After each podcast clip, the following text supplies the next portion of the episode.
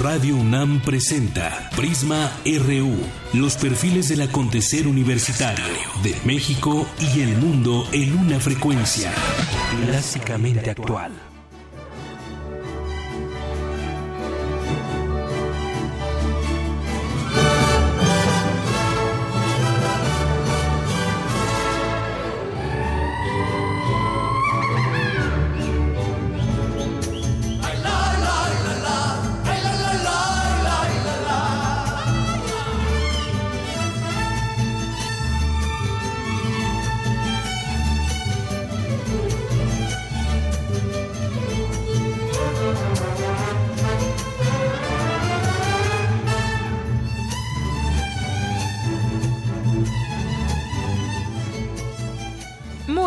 Tardes. ¿Cómo le va? Gracias por sintonizarnos aquí en Prisma RU por el 96.1 de FM y en www.radiounam.unam.mx. Pues así arrancamos el día de hoy, muy patrióticos, muy mexicanos, con este concierto mexicano de la UFUNAM que eh, fue parte de estos conciertos del pasado 10 y 11 de septiembre. Esto que estamos escuchando es La Noche y yo de Rubén Fuentes, acompañado por el Mariachi Juvenil de Tecalitlán. En la voz está Claudia Sierra y en la dirección José Guadalupe Flores.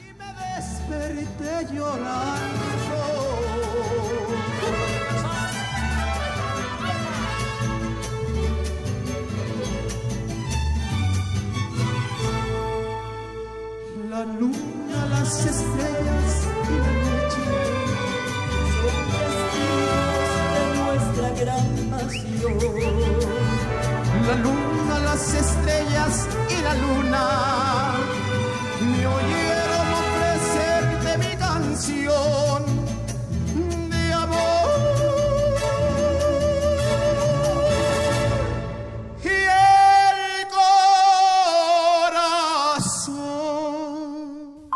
Portada RU.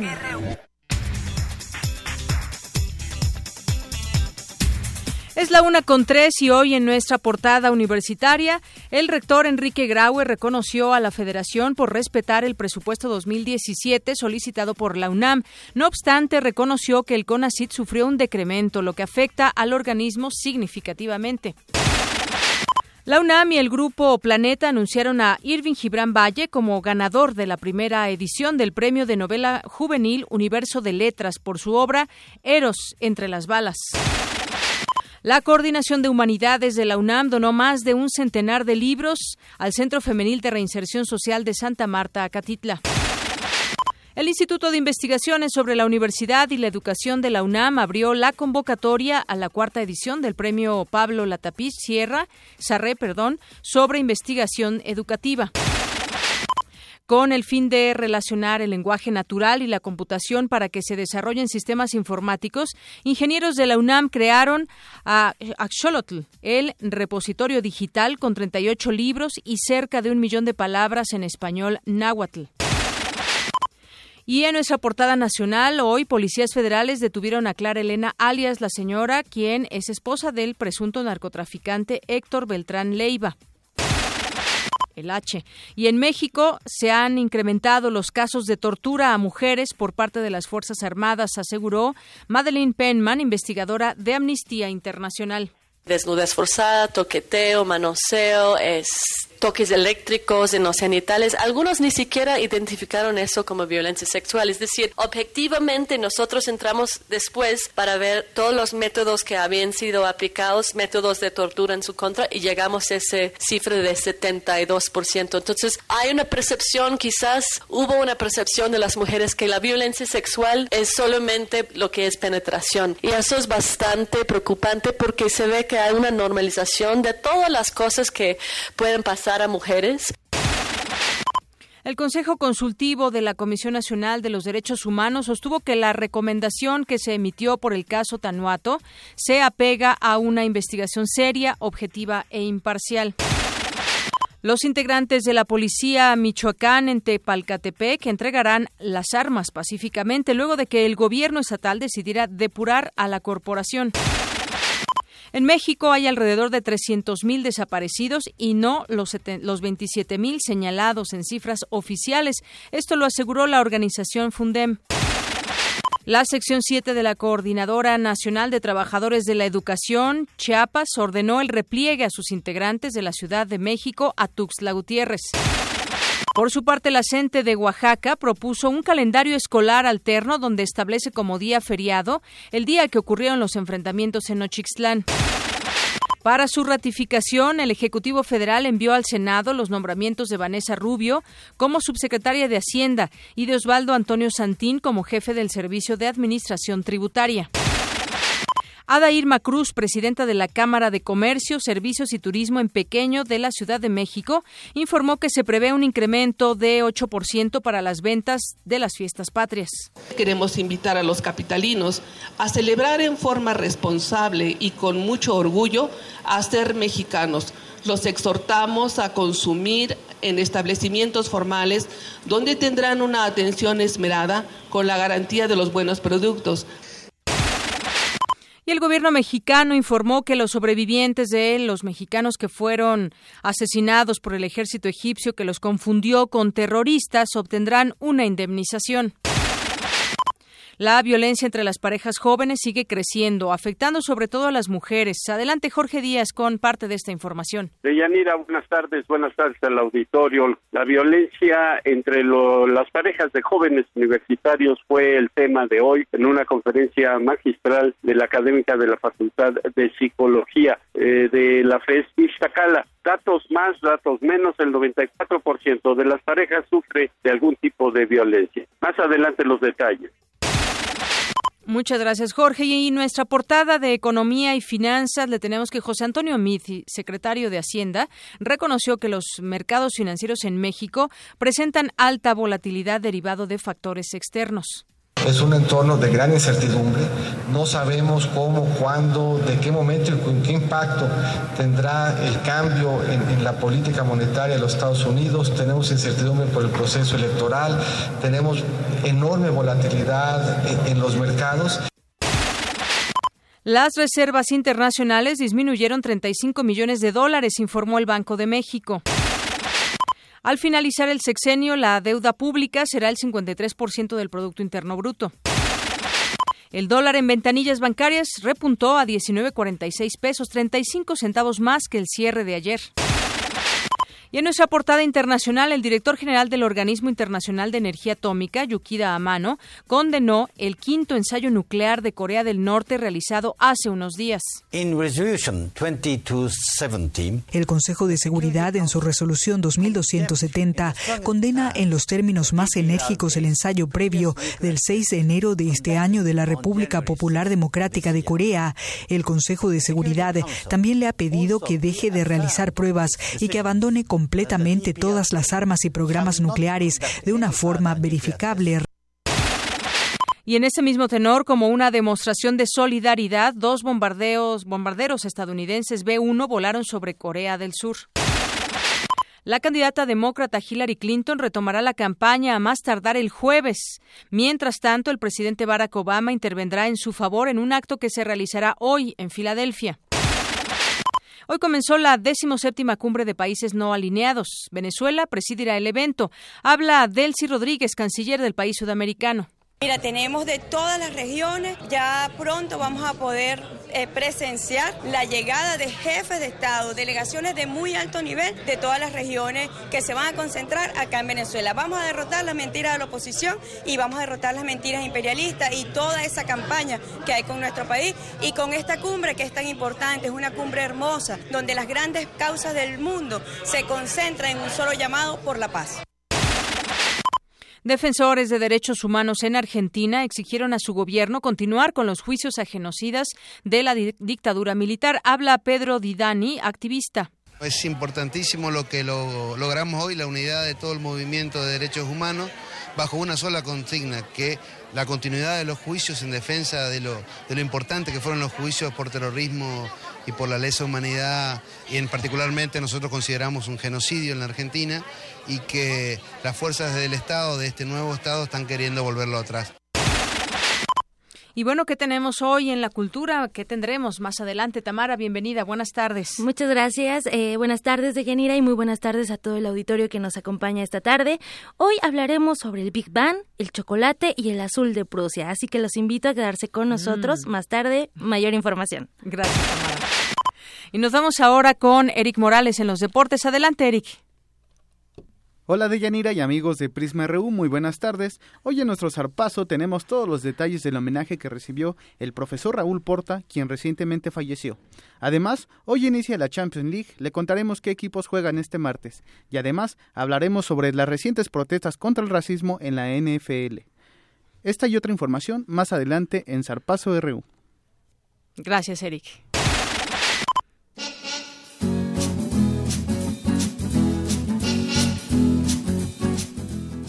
La una con doce minutos y es momento de nuestro reporte vial en algunos campus de la universidad. Nos enlazamos hasta la FESA Catlana. Ya se encuentra Ofelia Castro, jefa de prensa del área de comunicación social, justamente de allá de la FES Acatlán. Ofe Castro, muy buenas tardes. Adelante.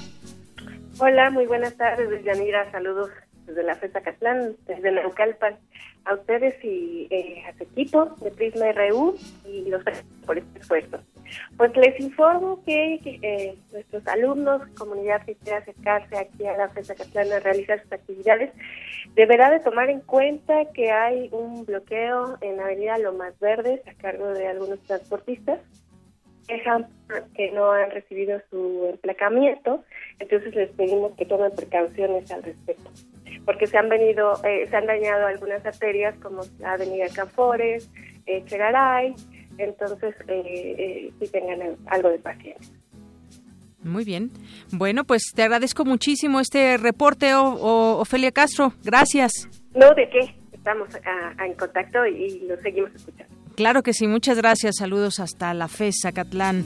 Y bueno, pues si tú te diriges al CCH Sur, pues hay tránsito abundante en la calle Llanura desde Avenida Zacatepetl hasta esta escuela. Utiliza como alternativa vial periférico y paseo del Pedregal. Y para ti que vas a las inmediaciones o a la Facultad de Medicina Veterinaria y Zootecnia, hay tránsito abundante en Avenida Investigación Científica de Mario de la Cueva hasta la facultad. La mejor alternativa es circuito exterior.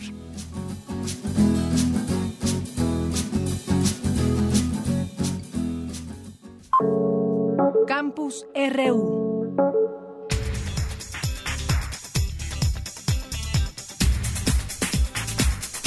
La una con 14 minutos y nos vamos a lo que sucede también en nuestro campus RU. Hoy eh, pues tenemos palabras y tenemos esta información sobre lo que dijo el rector Enrique Grau. Adelante, Ruth Salazar. Buenas tardes, Deyanira. Esta es la información. El rector de la UNAM, Enrique Graue, aseguró que respaldará las gestiones para obtener mayores recursos para la investigación, la ciencia y la innovación de nuestro país. Esto después de exponer que los reportes planteados al presupuesto del CONACYT para el 2017 afectan a la máxima casa de estudios al entregar a cuatro universitarios el premio Fundación UNAM COFEPRIS Consejo Farmacéutico Mexicano a la Innovación Farmacéutica y Dispositivos para la Salud 2015, el rector hizo un reconocimiento a la federación pues respetó el monto solicitado para la UNAM para el próximo año. No obstante, reconoció que el CONACYT sufrió un decremento y lo que afecta a este órgano afecta a la universidad de forma significativa. La universidad estará atrás de apoyar, a procurar que exista mayor apoyo en la investigación, a la ciencia y la innovación en nuestro país. Porque lo que afecta a CONACYT afecta a la universidad. Todo está listo para despegar. El marco regulatorio existe, la industria existe y la inteligencia existe. Los universitarios galardonados fueron Gerardo Leiva Gómez por su investigación, evaluación de sistemas nanoparticulados lipídicos como vectores potenciales de neurofármacos, Víctor García González por su trabajo caracterización funcional de una nueva isoforma de la proteína transferidora de esteres de colesterol, mientras que Yuriko Hakata Ortega y Araceli Medina Cervantes fueron galardonadas por el diseño del dispositivo Superficie Auxiliar de Movilización de Pacientes Geriátricos con riesgos de UPP. Hasta aquí el reporte. Buenas tardes. Gracias, Ruth. Muy buenas tardes. Y bueno, le hemos venido platicando, hemos tenido algunas entregas por parte de mi compañera Cristina Godínez al respecto de los matrimonios igualitarios. Y en esta última entrega de ese trabajo especial, eh, pues hoy conoceremos la opinión de legisladores y académicos, así como los resultados de un sondeo de la Cámara de Diputados sobre este tema, matrimonios igualitarios, que por cierto le adelanto, mañana estaremos platicando en nuestra mesa de análisis y debate sobre este tema y las posturas ahora que hay en torno pues al tema de la familia, la familia que han llamado algunos la familia natural, pero bueno, ya lo ya lo estaremos discutiendo mañana. Por lo pronto escuchemos esta información, esta última entrega de mi compañera Cristina Godínez.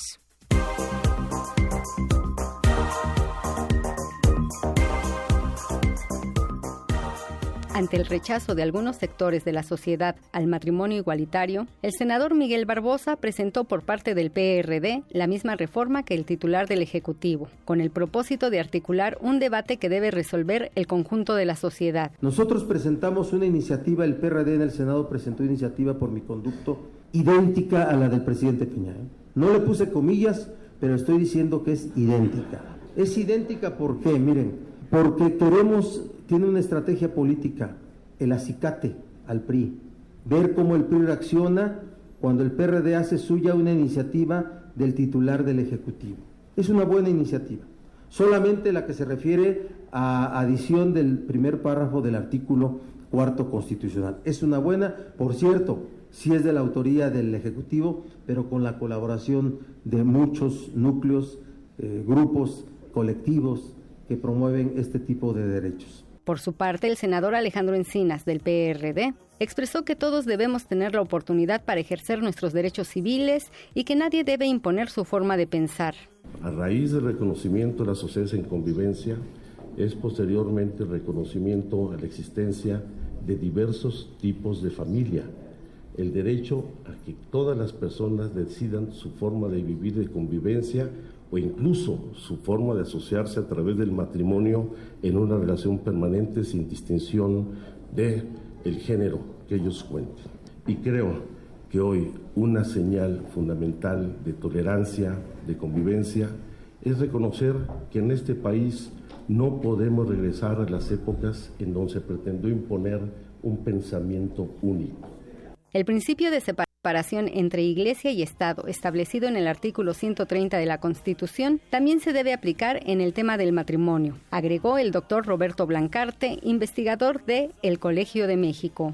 Y eso simple y sencillamente quiere decir que las iglesias tienen un matrimonio, que es el matrimonio religioso, y pueden hacer con él lo que ellos quieran, las iglesias pueden hacer con ese matrimonio lo que ellas quieran, y el Estado no se debe meter con ese matrimonio, y las iglesias no deben de meterse con el matrimonio civil, que es una responsabilidad y atribución de las autoridades civiles. Así que tan claro está ese principio que no entiendo por qué este, sigue la discusión sobre que tienen algo que decir acerca del matrimonio homosexual. La Iglesia Católica ha censurado la unión entre personas del mismo sexo, pero no se ha pronunciado igual en el caso de la pederastia, advirtió el doctor Diego Valadez, investigador del Instituto de Investigaciones Jurídicas de la UNAM.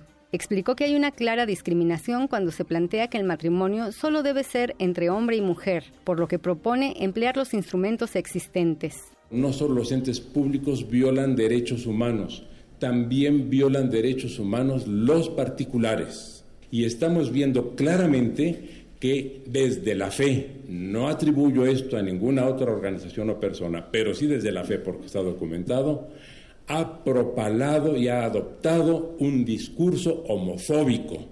Y contra esa acción de desde la fe procede de acuerdo con la Constitución mexicana, porque ya permite también el amparo contra particulares, que todos los que se sientan agraviados y en este sentido no solo son agraviados las personas homosexuales, somos agraviados todos los mexicanos. Podemos promover un amparo y también se permite ya que haya amparos colectivos. Para Radio UNAM, Cristina Godínez. Bien, y ahora nos vamos a más información, información universitaria sobre daños en las costas verdes. Mi compañera Virginia Sánchez nos tiene esta información. Adelante, Vicky. ¿Qué tal, Deyanira y auditorio de Prisma RU? El aumento de la población en las últimas décadas provoca que el planeta Tierra sufra continuas transformaciones, lo que afecta el hábitat de múltiples formas. Una de estas implicaciones es el llamado calentamiento global, que implica alteraciones negativas y de la Tierra y las costas no son la excepción. El doctor Joan Albert Sánchez, del Instituto de Ciencias del Mar y Limnología, señala algunos daños que el cambio climático provoca en estas zonas que conectan la Tierra con el mar más importante es quizás el más evidente y a la vez que menos nos preocupa, que es la destrucción física. Allí donde antes había playas, lagunas costeras, ecosistemas muy valiosos, ahora lo que vemos son ciudades, huertos, barcos. Luego está la basura. La basura tiene efectos directos sobre los organismos costeros. Luego esas ciudades y esas actividades turísticas pues provocan lo que llamamos residuos urbanos. Esos residuos orgánicos hacen que las aguas de las costas sean cada vez más turbias y tengan cada vez menos oxígeno. Eso lo que hace es que cada vez haya menos pesca y a veces incluso produce un fenómeno que se llama anoxia.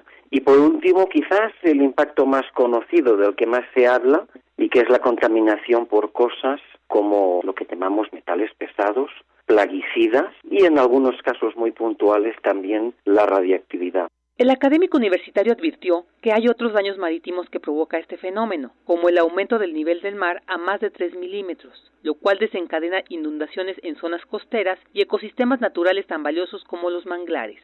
En la larga lista de impactos existe uno que, según el académico, a pesar de ser el menos conocido, es el más determinante para el futuro, las funciones vitales de los océanos. Los océanos absorben aproximadamente un tercio del CO2 que el ser humano está emitiendo. Eso es un servicio positivo que nos ofrece, porque hace que las temperaturas no sean tan altas como quizás serían si los océanos no absorbieran este CO2. Pero tiene un efecto negativo muy importante. Cuando el agua del mar absorbe CO2, su pH disminuye, es decir, se acidifica. Ese agua se hace más corrosiva. Eso afecta a algunos organismos, muy especialmente aquellos que llamamos calcificadores y muy especialmente quizás la especie más conocida que son los corales, organismos que producen durante su metabolismo la precipitación de carbonato cálcico. Los daños por el calentamiento global son cada vez más visibles y latentes, por lo que, como advierte el doctor Joan Albert Sánchez, si queremos vivir, es urgente tomar conciencia de cómo cuidar y preservar el planeta. Hasta aquí la información. Buenas tardes. Gracias, Vicky. Muy buenas tardes. Y bueno, vamos a ir entrando al tema del presupuesto que hemos venido dando seguimiento desde que se dio a conocer, cuando se iba a entregar ahí a la Cámara de Diputados. Se entregó, ya se conocen estos recortes, los porcentajes. Y bueno, pues hay reacciones y continúan estas porque los empresarios piden mayor recorte al presupuesto. Eh, la reducción de 239 mil millones de pesos a este presupuesto en 2017, dicen no será suficiente para evitar el crecimiento de la deuda. Esto lo estimó el Consejo Coordinador Empresarial, que pidió un recorte adicional de 50 mil millones de pesos. Y bueno, pues es lo que están pidiendo los empresarios, pero por su parte también el secretario de Hacienda dice que el recorte al gasto es suficiente. Dice que contiene los elementos económicos que buscan las calificadoras como el superávit primario. Esto lo dijo José Antonio Mid, secretario de Hacienda, y dijo que el hecho de que el paquete no sorprenda a la iniciativa privada, incluso a las calificadoras, es positivo, dado que la Secretaría dice que va avisando de manera periódica en el transcurso del año, a través de precriterios e informes mensuales, cómo es que va avanzando el diseño del paquete para dar certidumbre y signos de contención. Vámonos con mi compañero Abraham Menchaca, que nos tiene información sobre este tema la iniciativa privada cruza los dedos porque aún se puede ajustar el presupuesto para el próximo año. Adelante, Abraham, buenas tardes. ¿Qué tal, Deyanira? Buenas tardes. La Secretaría de Hacienda consideró que el recorte de 239.700 millones de pesos fue suficiente y no hay margen para nuevos ajustes en 2017. Sin embargo, la iniciativa privada estimó que aún hay espacio para ajustar aún más el presupuesto. Habla Juan Pablo Castañón, presidente del Consejo Coordinador Empresarial. Nosotros vemos que todavía se puede hacer algún esfuerzo, es importante, sobre todo en, la Cámara de, Diputados, es importante encontrar ahorros también en el orden del Poder eh, Judicial y Legislativo. Deyanira, mientras el Ejecutivo Federal anunció que 11.000 trabajadores al servicio del Estado serán despedidos, la alta burocracia no sufre recorte algunas percepciones. Los secretarios de Estado mantienen su sueldo mensual de 199 mil pesos, más 40 mil pesos mensuales por seguro de vida, más bonos, aguinaldo y compensaciones. Donde persiste la opacidad en cuanto a sus percepciones de ingresos reales es en la Cámara de Diputados y Senadores. En el caso de los diputados, el presupuesto menciona que solo reciben 161 mil pesos mensuales, mientras que los senadores cobran 227 mil pesos más 600 mil pesos en prestaciones, un aguinaldo no especificado, pagos por comisiones, apoyos legislativos y gastos de asesores. Para la doctora Leticia González Rabadán, académica de la Facultad de Economía de la UNAM, el gobierno federal destina recursos millonarios en personas que no dan resultados. Sabemos que son personas públicas, las cuales están siendo observadas por toda la sociedad, por redes sociales y demás, que somos nosotros que les damos vida y que sabemos perfectamente bien que no está, no están, nos están dejando un vacío, ¿no? Siempre ha sido esto de la política que no se siente el ciudadano de una otra manera satisfecho, pero hoy más, ¿no? Yo creo que incrementar la nómina, sobrepasar estas cuestiones de asesoramiento y demás, incluso las cirugías y todo esto que sale a día a día de los legisladores, pues deja a las personas con un sabor incómodo, ¿no? Con un sabor de boca que no es agradable, puesto que dices, no es proporcional a lo que estamos recibiendo, ¿no? La sociedad ya no se puede engañar tan fácilmente Además, el Consejo Coordinador Empresarial advirtió que de no incrementar el recorte, la deuda pública podría alcanzar el 55% del Producto Interno Bruto en 2017. Por ello, los empresarios proponen un nuevo ajuste que oscilaría entre los 50 mil y 220 mil millones de pesos. Deyanira, la información que tengo. Buenas tardes. Gracias, Abraham. Muy buenas tardes. Y pues eh, continuando con este asunto del presupuesto, también ya ve que eh, Miguel Ángel Mancera reclamaba por el fondo de capitalidad y porque se había recortado el presupuesto y entonces esto afectaba, decía o dice, se sostiene a la Ciudad de México. Bueno, pues ya Mid le responde, ah, porque incluso había hablado sobre la sonrisa de Mid, de que se reía. Él le responde y dijo que, pues bueno, su mamá dice que se ríe muy bonito, eso le dijo Mid. Pero bueno, más allá de, de, las bromas o de estos intercambios que han hecho sobre el presupuesto, lo que responde de manera seria Mid a Mancera es que eh, pues sobre la no asignación de recursos al Fondo de Capitalidad para el presupuesto de 2017, el nuevo responsable de las finanzas públicas respondió a lo que había dicho Mancera y declaró en torno a que el fondo apareció en ceros en el proyecto de presupuesto de egresos de la Federación y que en los últimos años forma parte en las discusiones en la Cámara de Diputados para compensar a la ciudad eh, de México por ser la capital del país y la sede de los tres poderes de la Unión. Y bueno, pues ahí le dice que ese es el presupuesto y que está contemplado que también la ciudad tenga eh, pues lo que le corresponde, ¿no? Así que pues por lo pronto ya también se unieron los propios perredistas para hacer frente a este recorte y además también eh, pues señalar los puntos en donde no están de acuerdo. Pugnará el PRD por recursos para áreas estratégicas en presupuesto 2017 y bueno, por su parte el coordinador de los diputados del PRD Francisco Martínez Neri dice que los legisladores de su bancada van a luchar por proteger los recursos que se destinen a áreas estratégicas, sobre todo para el combate a la pobreza en el presupuesto que habrá de implementarse para el siguiente año. Y bueno, por su parte también dijo que los diputados diputados perredistas ya analizan los ajustes que se proponen en el paquete económico que comprende la iniciativa de la ley de ingresos y el presupuesto de egresos para el próximo año.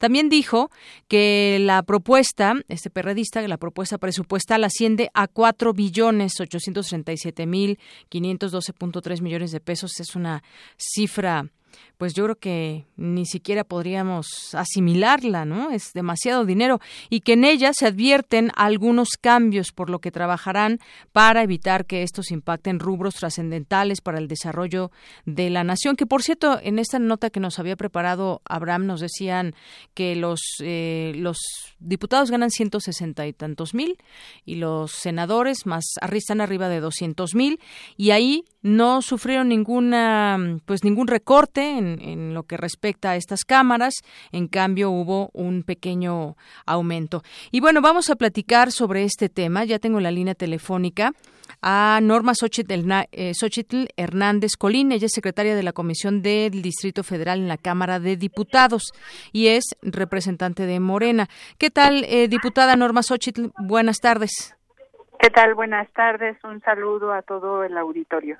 Bueno, centrémonos en el tema de la Ciudad de México. ¿Qué afectaciones ven ustedes que puedan tener en este recorte del presupuesto que ha habido y para la ciudad? Pues es eh, muy importante, haciendo un análisis del presupuesto y de este proyecto, eh, el ramo 33 representa un incremento de 3.6%. Sin embargo, no es un incremento representativo. Pero hay una preocupación muy seria respecto al fondo de capitalidad en donde prácticamente no se le da ningún recurso. el fondo de capitalidad se presenta con un 0% de presupuesto.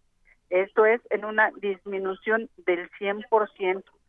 No hay proyectos de desarrollo eh, regional, tampoco este, el Fondo para el Fortalecimiento de la Infraestructura Estatal y Municipal, tampoco se le hace una aportación eh, a la Universidad Autónoma de la Ciudad de México también se le recorta el, presupuesto.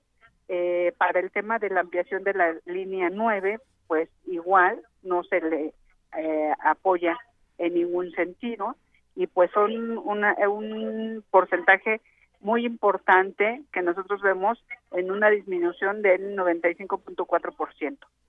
Bien, esto es lo que de entrada les, les afectaría. También cosas que ha señalado en su momento, entre otras, el propio PRD. ¿Harán alguna unión en este caso para que puedan hacer frente a, una, a esta propuesta que se está eh, pues presentando ante los diputados? Bueno, nosotros habíamos advertido es, el, este riesgo y eh, hay que recordar que esta fue una negociación que hizo el gobierno en la ciudad junto con el PRD para que se les incrementara el fondo de capitalidad, pero el fondo de capitalidad no tiene reglas como si las tiene el fondo metropolitano. Entonces, en ese sentido, pues no hay una garantía que este, permita tener este fondo y que se aplique de manera adecuada. Y en ese sentido, lo que nosotros decimos es, tiene que haber reglas, porque un tema de es fundamental el tema de la transparencia. No tiene que haber subejercicio, porque bueno, pues en muchos de estos rubros que he mencionado, ahí se puede observar un, un subejercicio de hasta el 40%.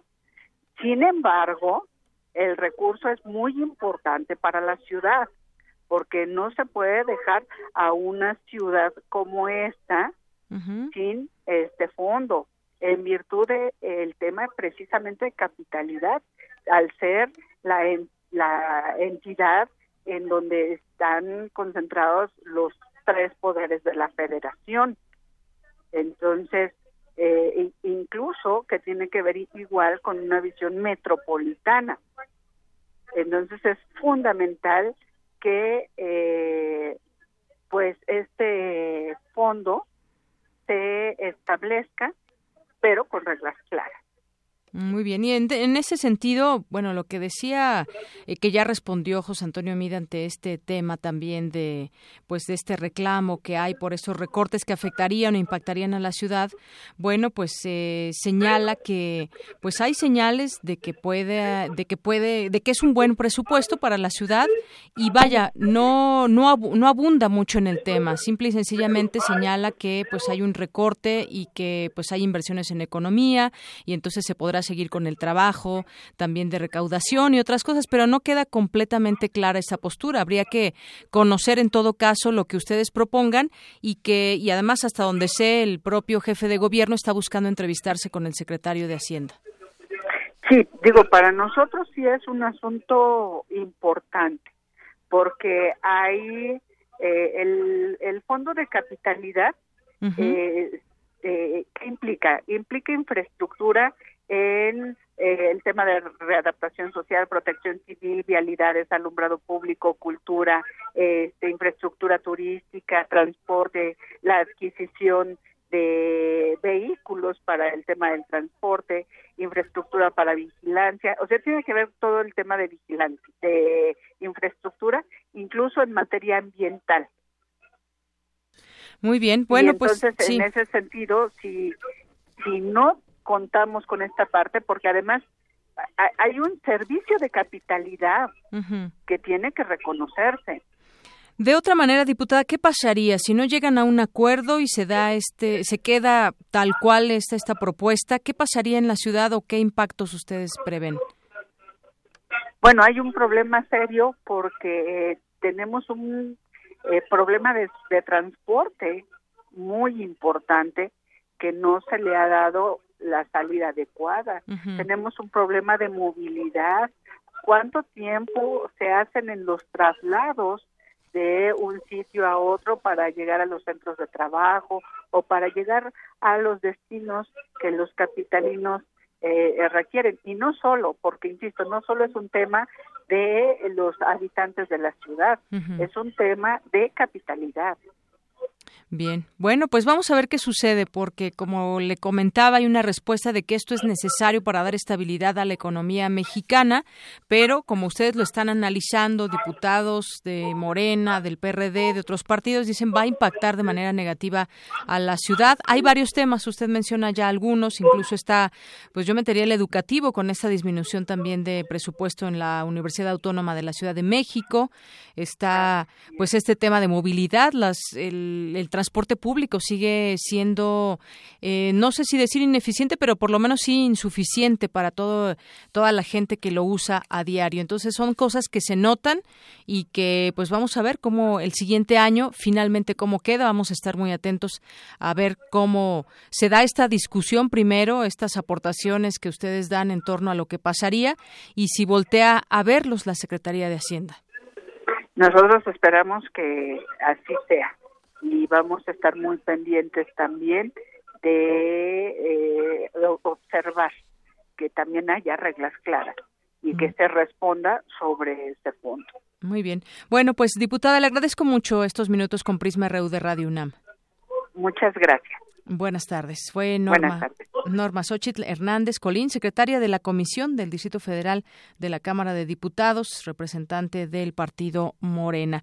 Y bueno, ya que estamos en temas de la ciudad también, pues comentar que a una casi poquito menos de una semana de presentar su cuarto informe de gobierno, Miguel Ángel Mancera comenzó a inundar las planas de los principales periódicos del país, redes sociales, con spots titulados Cuatro años por ti. Tal vez usted ya tuvo oportunidad incluso de escucharlos también a través de, de distintas estaciones. Y bueno pues ahí hay un mensaje grabado eh, donde pues da algunos mensajes sobre la ciudad.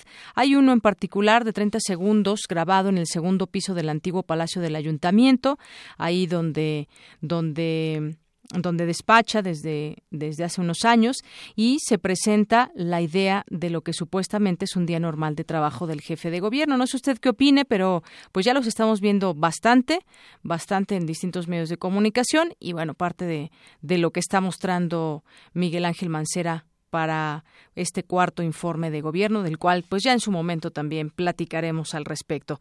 Y bueno, pues también eh, por ahí no sé si ya tengamos este audio sobre le comento sobre este esta detención de la señora, la señora así le llaman a Clara Elena Laborín, esposa de Héctor Beltrán Leiva. El H fue detenida ayer por agentes de la División de Investigación de la Policía Federal y del Aceido en el municipio de Hermosillo, Sonora.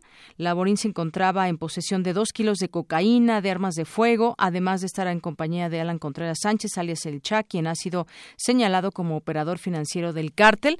Tenemos un audio de tenemos un audio eh, de, a ver, déjeme le digo, de Omar García Harfuch, él es jefe de la unidad de investigación de la Policía Federal sobre detención, sobre esta detención de Clara Elena Laborín. Vamos a escuchar.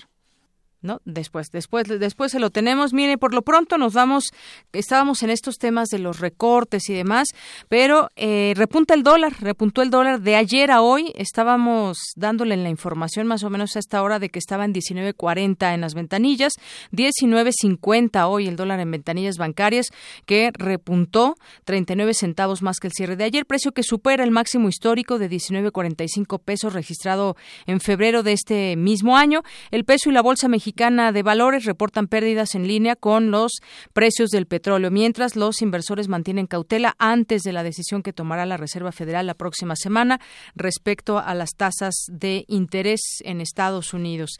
Y bueno, en otro tema, en otro tema, pues el tema de la corrupción o anticorrupción, que es ahora pues la bandera de muchos políticos, ¿no? Y muchos han ido presentando la famosa 3 de 3. ¿Y qué pasa con los senadores? Porque ya hemos ido con algunos eh, preguntado y leído sobre, sobre los gobernadores, pero ahora los senadores, 26 de sus senadores no presentan 3 de 3 en el caso del el Partido Acción Nacional. Y aunque la principal, aunque la principal bandera en la agenda legislativa del grupo parlamentario del PAN en el Senado para el actual periodo ordinario de sesiones es la implementación de las leyes que conforman el Sistema Nacional Anticorrupción. 26 senadores de 38 que conforman la fracción del PAN no han presentado su declaración 3 de 3. Los senadores panistas advirtieron en su reunión plenaria que serán escrupulosos en el proceso de nombramientos del Comité Ciudadano eh, del Sistema Nacional Anticorrupción, del presidente del Sistema del Fiscal Anticorrupción y del secretario de la Función Pública, a fin de que posean la calidad ética y profesional que garantice el cumplimiento de los objetivos del sistema. Y sin embargo, hoy, hoy publica el financiero una nota sobre justamente una senadora del PAN, que es Gabriela Cuevas. Dice, gasta 1.5 millones de pesos en viajes y no los debe comprobar. Cosa que, pues bueno, no es, no es nuevo, ¿eh? que no se comprueben muchos de los gastos ahí entre los legisladores. En este caso, hoy el financiero destaca este específico caso de la presidenta de la Comisión de Relaciones Exteriores del Senado de la República, la panista Gabriela Cuevas, que ha erogado en los últimos 15 meses un total de 1.564.937 pesos por concepto de viajes y viáticos internacionales para cubrir actividades de trabajo parlamentario y lo ponen aquí entrecomillado el trabajo parlamentario. Las travesías de la legisladora del PAN en ese periodo de enero a 2015 a marzo de 2016 se han desarrollado en países de los cinco continentes. En cuanto a boletos de avión, los gastos de la panista han sido de 885 mil, casi un millón de pesos, o llegándole al millón, mientras que en el, en el rubro de viáticos la cifra alcanza los 679 mil pesos ya con la conversión de dólares y euros. Dice esta nota que cabe destacar que es una práctica tradicional en la Cámara de en la Cámara Alta que los senadores que reciben esos viáticos para gastos personales en sus viajes no los transparenten públicamente. El viaje de trabajo parlamentario más costoso que realizó en ese lapso se dio entre el 18 y el 23 de marzo para asistir a la sesión ordinaria de eh, GRULAC UPI y la Asamblea 134 de la Unión Interparlamentaria y reuniones conexas. Este evento se realizó en la ciudad de Lusaka, en Zambia. Bueno, pues ahí ya sacan toda esta, eh, pues estos datos del tema del dinero y en el asunto de transparentar sobre todo, ¿no? Aquí no se le está acusando de, de corrupción, pero sí de no transparentar eso, esos gastos que se le dan y que finalmente son dineros públicos, como muchos muchos, legisladores así lo hacen, gastan, van, vienen y con respecto a su trabajo pues tienen que estar viajando, pero muchas veces pues no, no transparentan todos estos gastos y ahí es donde se pierde esa transparencia. Y bueno, en otro tema, nos vamos rápidamente, se han intensificado algunos bloqueos en algunos sitios, como el caso de Chiapas. Ya ve que ahora se parece ser que se distendió un poco el conflicto magisterial en Oaxaca y en, Michoacán. Bueno, pues en Chiapas la CENTE bloqueó accesos en cuatro oficinas de gobierno, reiteraron que no regresarán a clases y colocaron la madrugada de este lunes barricadas alrededor del plantón en el centro de Tuxtla Gutiérrez ante la versión de un desalojo policiaco, donde algunas versiones iban en el sentido de que se les iba a desalojar a los maestros. Los integrantes de la CENTE bloquearon con llantas, piedras y palos los principales accesos a los campamentos. Bueno, pues parte de lo que ha sucedido también en las últimas horas allá en Chiapas, donde no han regresado a clases los maestros, se han mantenido en esta lucha, sus razones eh, están ahí dadas y mientras tanto pues en algunos lugares que ya regresaron a clases tampoco se ha visto pues un tema o un arreglo en, sobre este asunto de la reforma de la reforma educativa. Bueno, pues son las 13 con 45 minutos. Arte y cultura.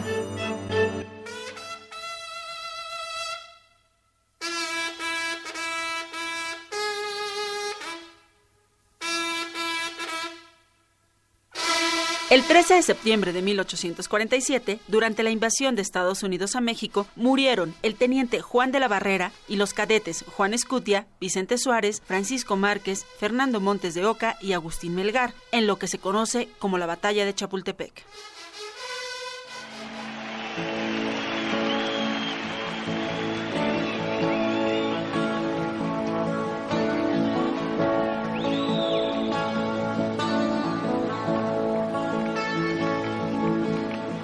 Fue en ese cine, ¿te acuerdas? En una mañana de este James Dean tiraba piedras a una casa blanca, entonces debe ser.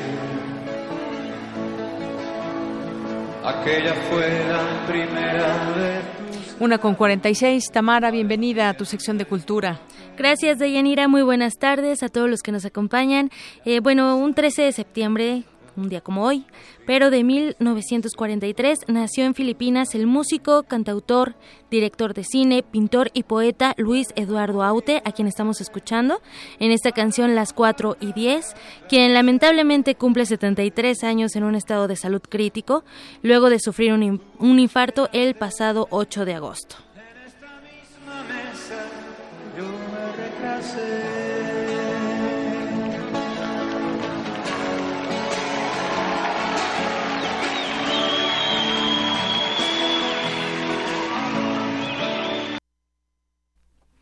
Y bueno, en otra información, eh, los colores en nuestra vida tienen gran significado.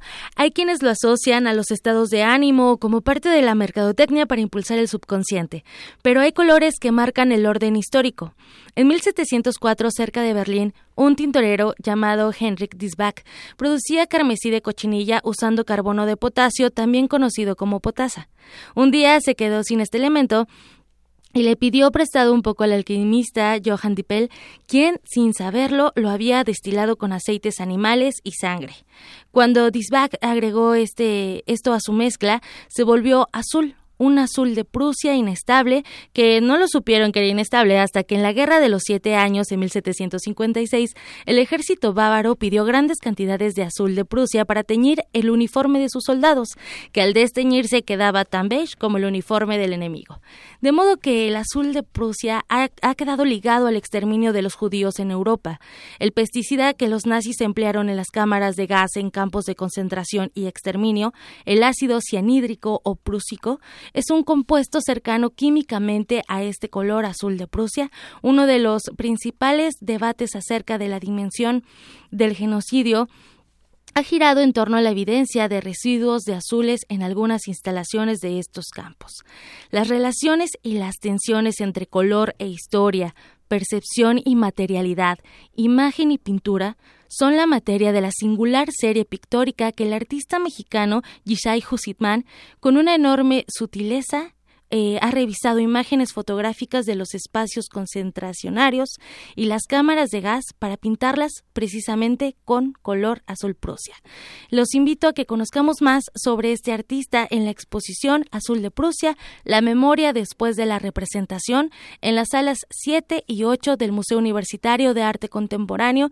Permanecerá vigente hasta el 12 de enero del 2017, pero eh, no pierdan la oportunidad de ver esta representación del Holocausto a través del arte.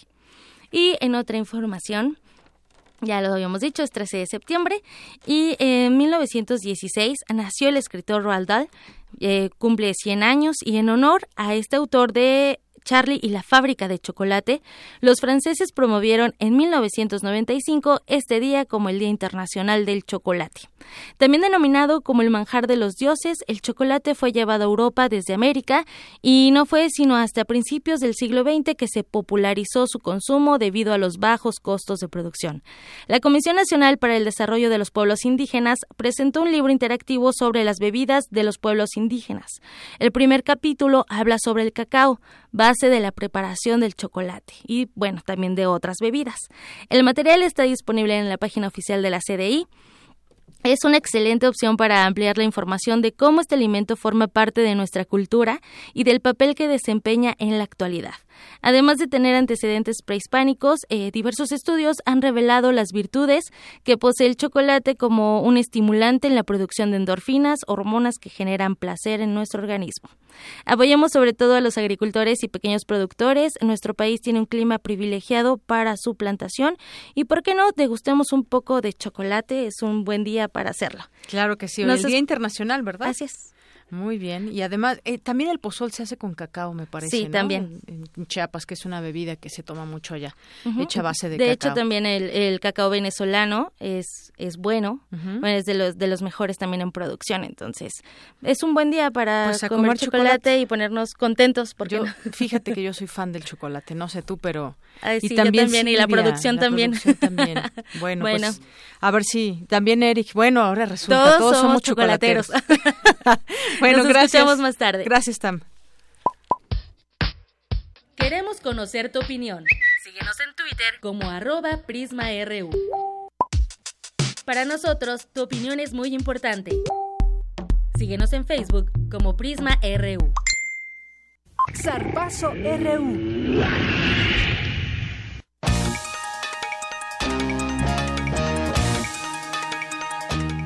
Una con 52 minutos y ya está aquí con nosotros Eric Morales. Eric, adelante. Gracias, Deyanira. Pues te cuento que la UNAM dio el último adiós al profesor Raúl Porta Contreras, quien falleció el pasado primero de septiembre a los 70 años de edad. Durante la Copa Puma de Natación 2016, en la que participaron más de 450 nadadores provenientes de diversos estados de la República, sus alumnos y compañeros de trabajo le rindieron un homenaje la alberca olímpica de Ciudad Universitaria, en la que durante 44 años el profesor entrenó a numerosas generaciones de nadadores, fue la sede de este evento deportivo. Raúl Porta entrenó a más de 4.000 atletas e impartió más de 80 cursos. Escribió manuales de entrenamiento y en 2011 recibió la Medalla al Mérito Académico Deportivo. Es considerado como uno de los hombres clave en la vida deportiva de la UNAM y del país. Vaya que sí. Y en información de fútbol, hoy inicia la fase de grupos de la Champions League 2016-2017, el torneo de clubes más importante del planeta. Este martes habrá juegos muy atractivos. El Paris Saint-Germain de Francia se enfrentará al Arsenal de Inglaterra. El PSV Eindhoven de Holanda medirá fuerzas con el Atlético de Madrid de España. Y el Barcelona de ese mismo país eh, ibérico recibirá al Celtic de Escocia. Sin duda, duelos muy atractivos para iniciar este torneo de clubes, que como lo dije, es el, es el de mayor prestigio en el planeta. Y nos vamos también con información de los Juegos Paralímpicos de Río de Janeiro, porque el mexicano Edgar Navarro ganó la medalla de bronce en los 100 metros categoría varonil T51. Además, el mexicano consiguió su mejor tiempo de la temporada con 21 segundos, con 21.96 segundos. Este mediodía también la atleta Catalina Díaz consiguió la novena presea para México en la prueba de levantamiento de peso con potencia en la categoría de menos 86 kilogramos. Con 117 kilos levantados, la connacional se llevó el tercer puesto.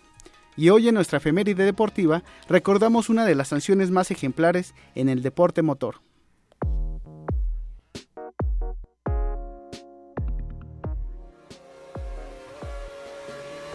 El 13 de septiembre de 2007, la Federación Internacional de Automovilismo sancionó a la escudería McLaren Mercedes-Benz de la Fórmula 1 con el retiro de todos los puntos logrados en el Campeonato de Constructores 2007.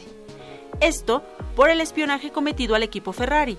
Además, la FIA multó con 100 millones de dólares a la escudería inglesa.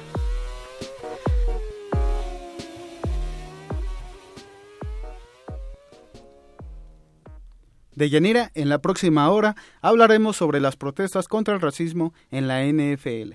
Muy bien, pues muchísimas gracias, Eric, y ya nos platicarás. Y qué bueno que otra medalla para México ahí en los Paralímpicos. Así es, todo va viento en popa.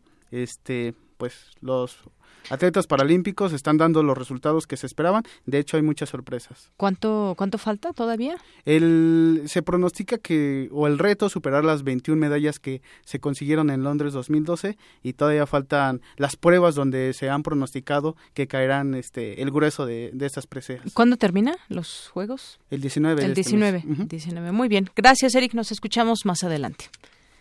Una con 55.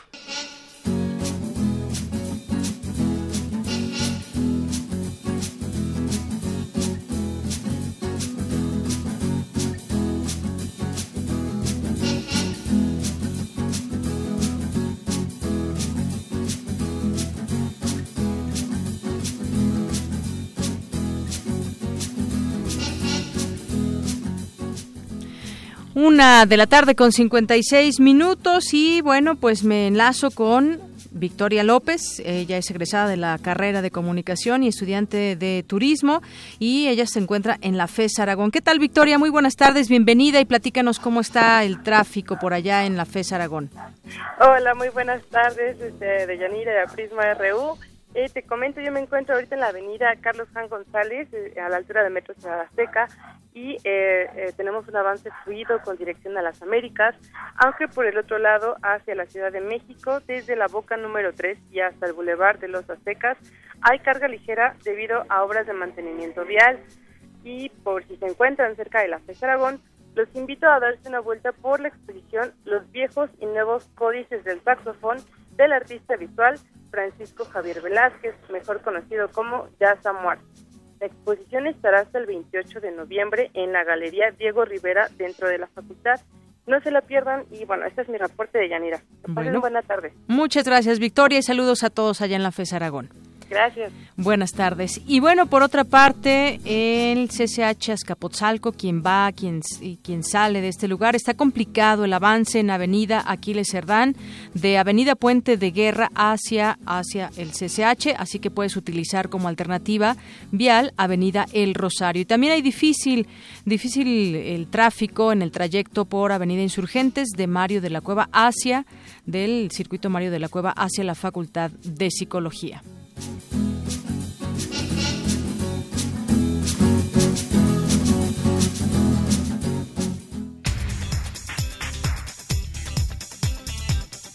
Una con 57, te saludo con gusto, Ruth Salazar, que hemos tenido en nuestra primera hora de Prisma RU. Adelante, buenas tardes. Gracias, Deyanira. Buenas tardes a ti y a nuestro auditorio. Este es el resumen.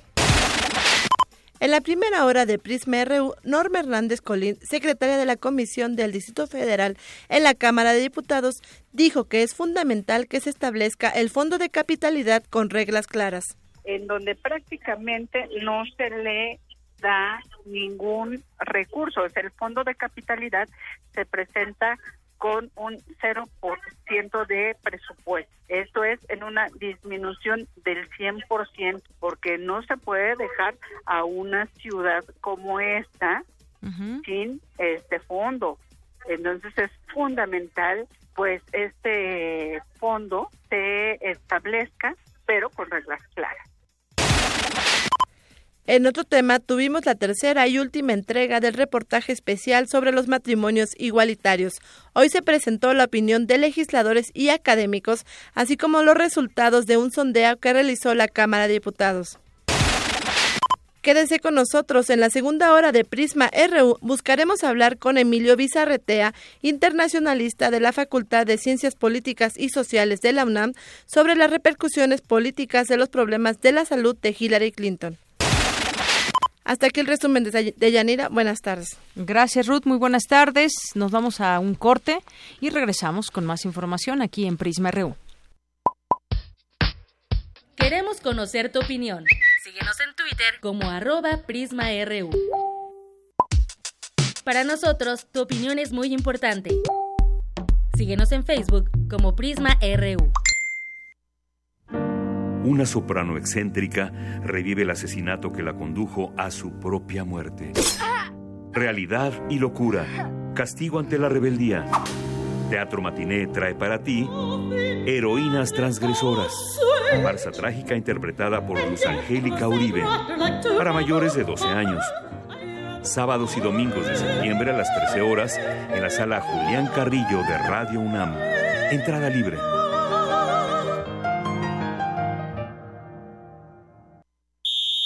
El contacto entre universidades es mejor cuando es de alto impacto. Sigue a los Pumas de Ciudad Universitaria en su desempeño durante la Liga de la UNEFA. Escucha por Radio UNAM todos los partidos en su calidad de locales desde el Estadio Olímpico Universitario, en punto de las 12 del día por el 96.1 de FM. Que viva siempre Pumas de Universidad. Radio UNAM.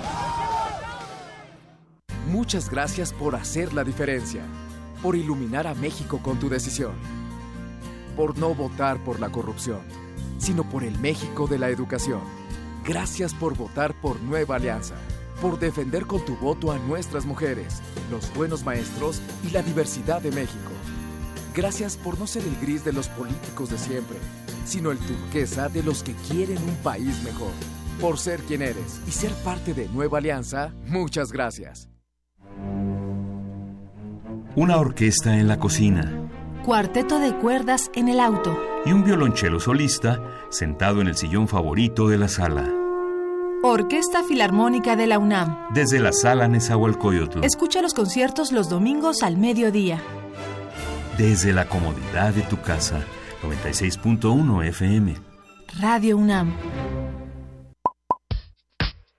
Queremos conocer tu opinión. Síguenos en Twitter como arroba PrismaRU. Para nosotros, tu opinión es muy importante. Síguenos en Facebook como PrismaRU. Continuamos las dos con dos minutos aquí en Prisma RU por Radio UNAM. Gracias por que nos están escuchando y además muchos de ustedes también interactuando con nosotros vía Twitter. Le mandamos saludos a Espinosa 1973, que además nos dice que en circuito interior se puso difícil para llegar al CCH Vallejo. Muchas gracias. Francisco Flores nos dice escuchándolos como una buena costumbre. Gracias, Francisco, y saludos. Le mandamos a Connie Valadez y a Juan Antonio Vázquez, que también nos sintonizan a través del 96 de FM. Muchas gracias y bueno, pues continuamos con la información de este día.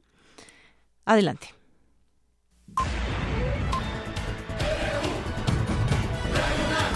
Prisma RU.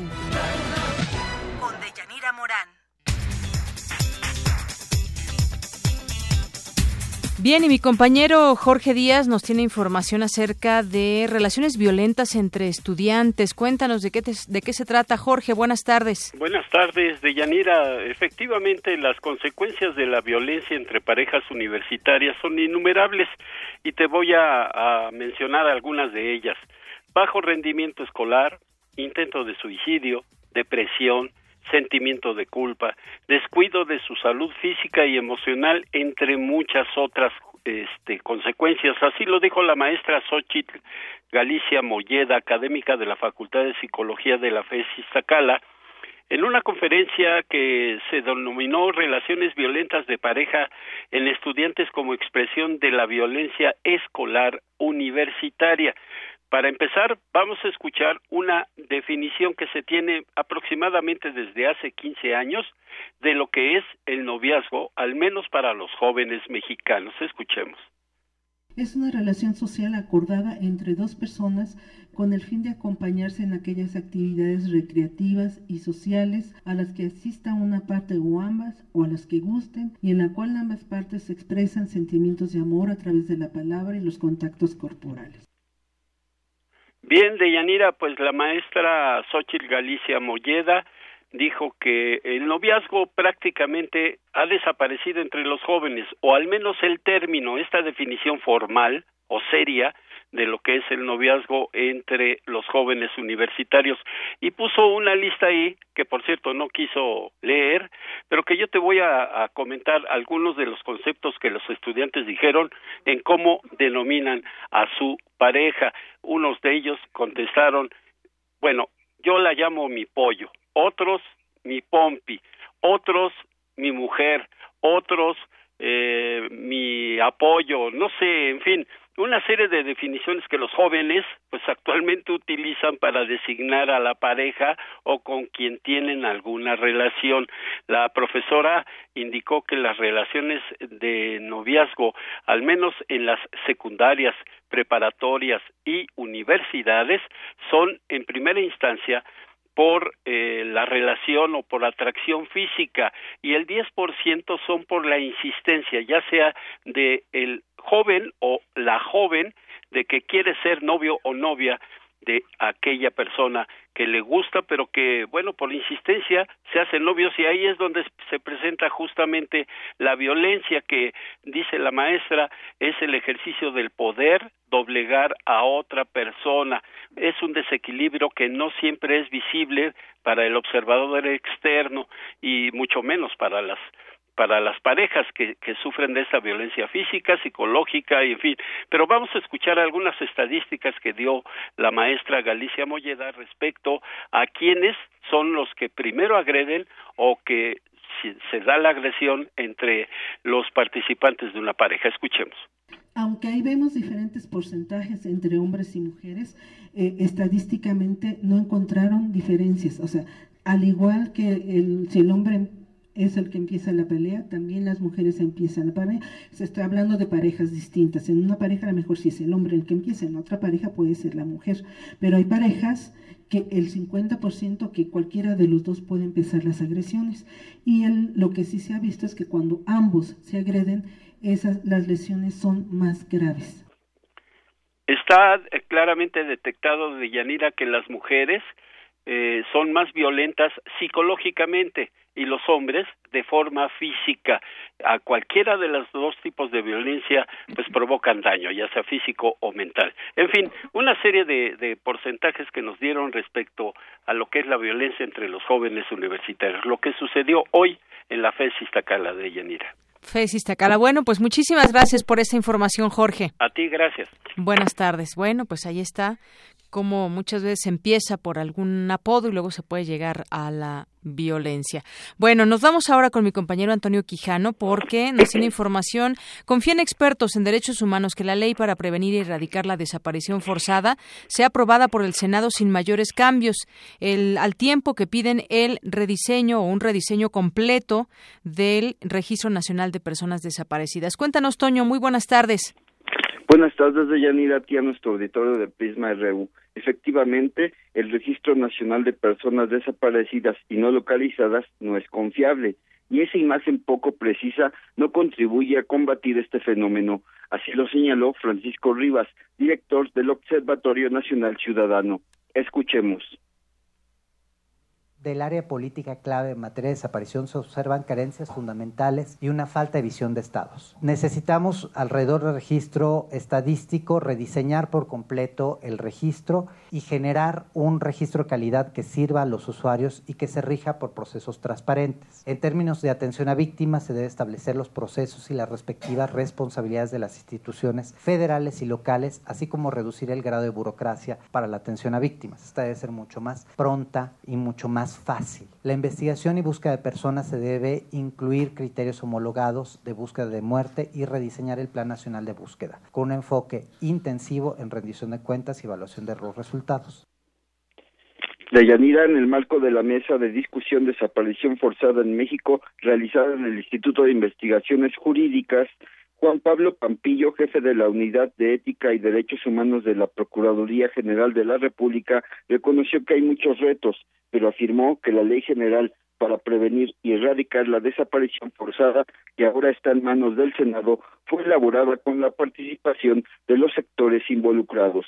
Escuchemos únicamente decir que se adecua a los estándares internacionales más elevados en materia de protección de los derechos humanos, que tipifica tanto el delito de desaparición forzada como los delitos de desaparición de personas en los términos de la convención más progresista, que en este caso es precisamente el de la Convención Universal, que establece un sistema nacional de búsqueda de personas con el propósito precisamente de coordinar a las distintas instancias federales y de las entidades federativas, tanto en la persecución de los delitos como desde luego también en la búsqueda de las personas desaparecidas y no localizadas, que busca igualmente mejorar las deficiencias que efectivamente se han eh, indicado que presenta el Registro Nacional de Personas Desaparecidas.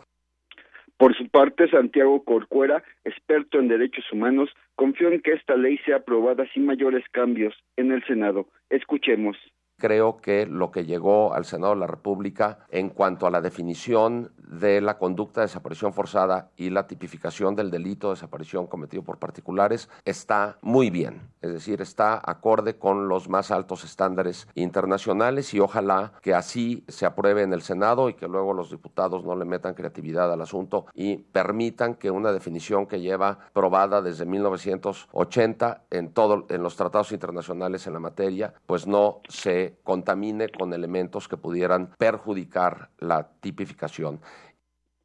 Deyanira Auditorio, hasta ahora las cifras oficiales de desaparecidos señalan que hay más de 26.800 personas desaparecidas, pero los expertos en la mesa reconocieron que hay un subregistro. Hasta aquí mi reporte de Yanira. Buenas tardes. Muchas gracias, Toño. Muy buenas tardes.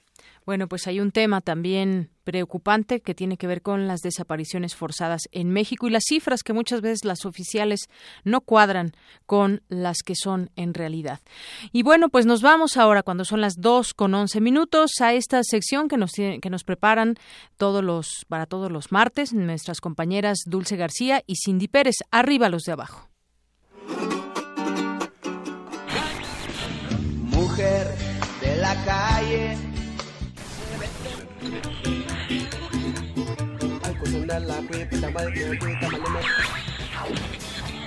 este programa. Difícil es caminar en un extraño lugar en donde el hambre se ve. Arriba los de abajo. Y así pues esta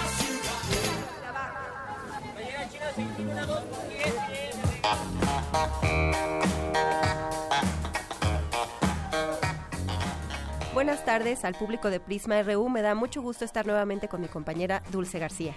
Gracias, Cindy. Muy buenas tardes también a ti y al auditorio. Hoy hablaremos de los ciegos y quisiera resaltarle al público que no hay que llamarlos invidentes. Así es, Dulce, y a propósito de las dificultades económicas y sociales que enfrentan los ciegos, la palabra de esta semana es luz en su uso popular. Recordemos que cada semana estaremos comentando una palabra del dominio público. Claro que sí. Y bueno, para esta semana escogimos luz. Porque acuérdate, Cindy, que estamos acostumbrados a decir préstame una luz o ando sin luz. Y bueno, también siempre pensamos que a los ciegos les falta la luz, pero lo cierto es que también a nosotros nos hace falta. Público Radio Escucha, les comento que la Real Academia Española brinca una acepción coloquial de luz, que es la de dinero y uno similar a este, moneda corriente. La luz también, de acuerdo con el Diccionario de Mexicanismos de Guido Gómez de Silva, eh, tiene un significado popular referente al dinero y da un ejemplo. Me hace falta la luz para pagar mi renta. La ceguera es la segunda causa de discapacidad en México y una de las que menos atención recibe.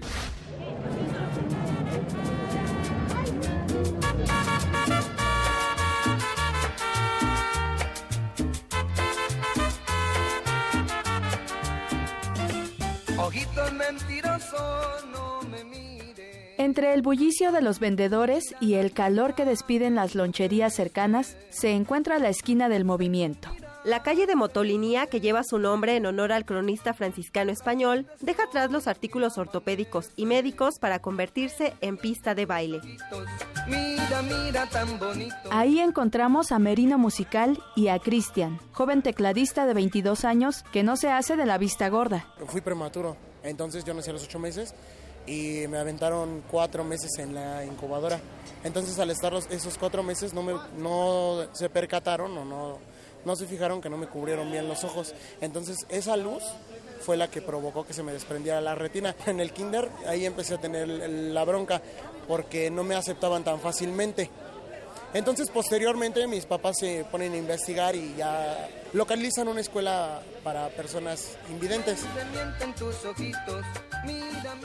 Aunque estudió la preparatoria y actualmente toma cursos de locución, Cristian dice que encontrar empleo ha sido difícil. Para encontrar un empleo, pues es muy difícil. Pues muchos de nosotros, al vernos obligados a, a no encontrar trabajo, pues nos orillan a venir a, ahora sí que hacer por ejemplo, este tipo de trabajo, andar en el metro, porque sí hay empleo, pero son muy pocas las empresas. De cada 10 ciegos, pues podemos decir que dos nada más tienen un trabajo bien. Todas sus habilidades como músico las ha desarrollado valiéndose solamente de un sentido, el oído. Yo sí no he ido a clases de, música. Lo que pasa es que yo no me he enfocado tanto en eso porque a mí me gusta más el, radio, guiones y todo eso.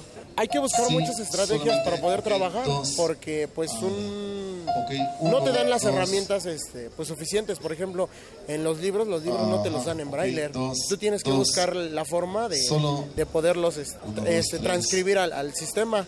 No, sí, yo he sufrido mucha, mucha discriminación. Nada más en el ámbito laboral. Debo de reconocer que nada más ha sido ahí, porque pues he ido a varias empresas, he dejado currículum y si no, no, me han aceptado. Cristian es un radioescucha asiduo de Radio UNAM y tal vez algún día esté al frente de sus micrófonos.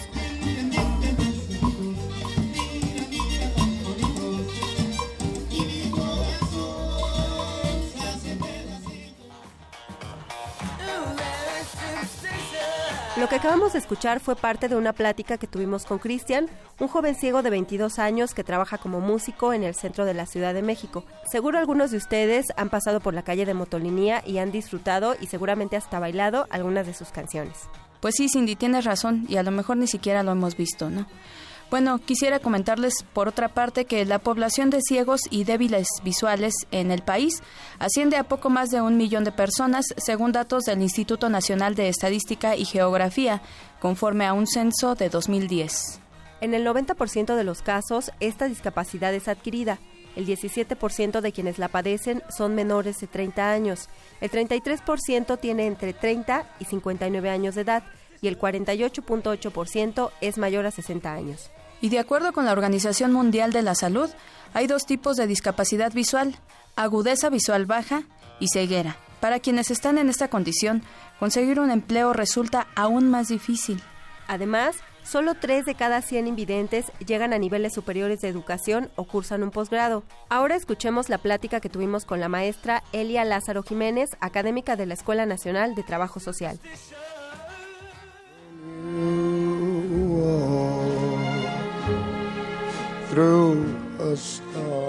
Maestra, ¿cómo colabora la UNAM en la elaboración de herramientas para ayudar a la población con discapacidad visual? Se trabaja para todas las adaptaciones en braille y las plantillas que usan las personas ciegas. ¿Y cuál es la actuación de la población en general en torno a los discapacitados?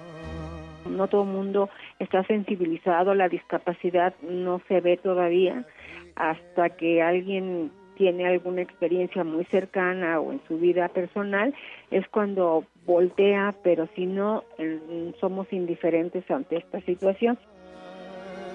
¿Cómo nos podemos dirigir correctamente hacia ellos? Son las mismas personas con discapacidad las que incluso exigen que se les llame ciegos y, y más en, en, este, en este sector, es el sector con este tipo de discapacidad que más juegan con su, con su situación, ¿sí? Entonces, por lo mismo que ellos juegan con su situación, ellos nos dicen, no, no nos digas ni en diminutivo, ni tampoco en otra palabra que no ven, o invidentes, o este falta de vista. Yo creo que en la medida que estemos informados y todo esto, los tratamos como igual. Y al mostrarles una actitud igualitaria, yo creo que ya no nos costaría trabajo llamar las cosas por su nombre. Maestra, finalmente quisiéramos preguntarle qué implica la discapacidad. La discapacidad no solamente está en la persona que que tiene esta, esta condición, sino la discapacidad colaboramos todos cuando no les hacemos su entorno accesible, donde no les damos este un trato igual e equitativo. En la generación 2016, la Escuela Nacional de Trabajo Social recibió a cinco alumnos con discapacidad visual. Como pudimos escuchar, Cindy, público de Prisma RU, aún falta difundir información acerca de esta discapacidad y de cómo se puede atender. En la UNAM, por ejemplo, existe la Unidad de Atención a Personas con Discapacidad. Y está frente a las islas de Ciudad Universitaria. Así terminamos el día de hoy arriba los de abajo, un espacio para aquellos que son silenciados por la discriminación, la pobreza, la desigualdad y la falta de oportunidades. Agradecemos su atención el día de hoy y los dejamos nuevamente con nuestra compañera Deyanira Morán. Arriba los de abajo.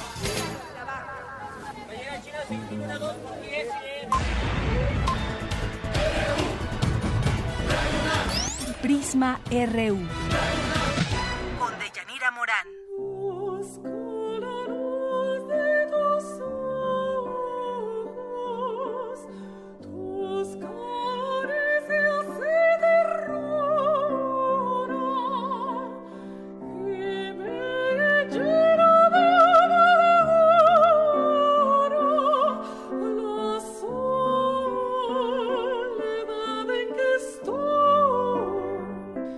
Bien, estamos escuchando la voz de Ángela Peralta. Fue pues la primera que dio un concierto cuando se abrió en 1866 el Teatro Degollado. Y esto que escuchamos, El deseo romanza para canto.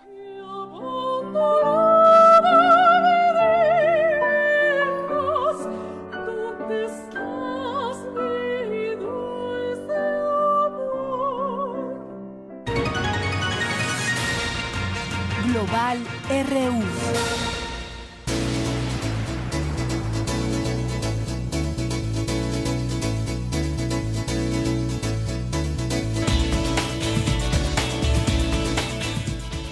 Continuamos ahora en materia internacional, 2 con 21 minutos. Una pregunta que nos hemos hecho tras conocer que Hillary Clinton tiene neumonía. ¿Qué pasaría si Hillary deja la contienda por problemas de salud? Por lo menos eso ya se comenzó a hablar, que es, pues, te tiene que haber un, un plan en dado caso que pudiera bajarse de la contienda por cuestiones de salud. ¿Qué pasaría? Bueno, pues vamos a platicar el día de hoy con el doctor Emilio Bizarretea. Él es internacionalista de la Facultad de Ciencias Políticas y Sociales de la UNAM. Doctor, buenas tardes. Muy buenas tardes, mi queridísima Deyanira, un abrazo y un saludo a todo tu generoso auditorio. Muchas gracias a usted. Bueno, pues eh, esta pregunta es la que nos, nos hemos venido haciendo tras eh, haber visto este video y todo lo que hay ahora que se empieza a sacar en cuanto a información de la salud de Hillary Clinton, una enfermedad nada menor y además, bueno, pues con la edad que Hillary Clinton tiene, 68 años, pues preocupa ahí en, en, su partido, en el Partido Demócrata, que desde su punto de vista esto cómo viene a menguar no solamente su salud, sino también en la campaña presidencial. Bueno, desde luego que es una situación que no necesariamente en esos términos está prevista por la ley y en particular la ley electoral en Estados Unidos. Sin embargo, en términos políticos, lo que se establece en un caso que resultaría sumamente extraño, difícil y complicado, pero posible, entraría en el formato que ellos tienen su vicepresidente, el vicepresidente actual, uh -huh. en esos términos, ¿verdad? Uh -huh. En ese sentido, tienen esa ventaja. Sin embargo, hay que decirlo, el tema se vuelve delicado porque lo que está detrás en el fondo solamente tiene que ver con la salud de los candidatos, tiene que ver con el manejo que se hace de ese elemento en plena campaña. Desafortunadamente para Hillary ese ha sido un tema que la ha golpeado en los últimos días y que de alguna manera ha colocado en tela de juicio cuáles son los elementos para hablar de la salud de un candidato. Ella no tiene tantos problemas en el sentido de presentar la información concerniente a su salud. Sí es el caso de Donald Trump y desde luego el problema en ambos casos tanto para los partidos como para el electorado, es quién podría ser su sustituto y en alguna medida el alcance. el tema está resuelto, ¿eh? o sea, entra su presidente y entonces en eso su vicepresidente, perdón, y en esos términos estaría resuelto. Así es, y es que bueno, pues la salud de la candidata demócrata ahora pues ya está siendo puesta en duda, así como su capacidad para soportar la intensa carga eh, pues que hay de trabajo para estar en distintos lugares y luchar por llegar a la Casa Blanca. Y algunos eventos pues se tuvieron que cancelar. Ahora ella dice que se siente bien que se está recuperando. Sin embargo pues justamente eso que nos explicaba tiene bastante bastante importancia y sentido. Quién llegaría ahí nos dice que pues sería el vicepresidente actual. Aunque también eh, no sé usted qué opina ha habido también este señalamiento de que hay en el artículo 2 sección 7 de los estatutos del Partido Demócrata, dice que en caso de existir una vacante en la fórmula presidencial, el presidente del partido, en este caso don Abratzile, debería deberá llamar a una reunión especial eh, del Comité Nacional y las normas del partido dicen que pues tendría que calendarizar tal reunión con al menos dos o tres semanas de antelación, un tiempo para pues para estar a la altura de esa contienda, porque además es un momento muy importante donde se arrecian estas campañas y donde pues eh, estos meses van a ser cada día, cada semana importante en cada una de las campañas. Claro, lo, lo que usted dice es correcto y tendría una amplitud mayor en términos de una resolución en donde el candidato realmente quedase, en particular el candidato a la presidencia, quedase imposibilitado. En este caso, la oportunidad, me parece, sería en términos muy favorables para el caso de Bernie Sanders. Él sería quizás por el posicionamiento y el manejo el que respondería a los intereses partidarios.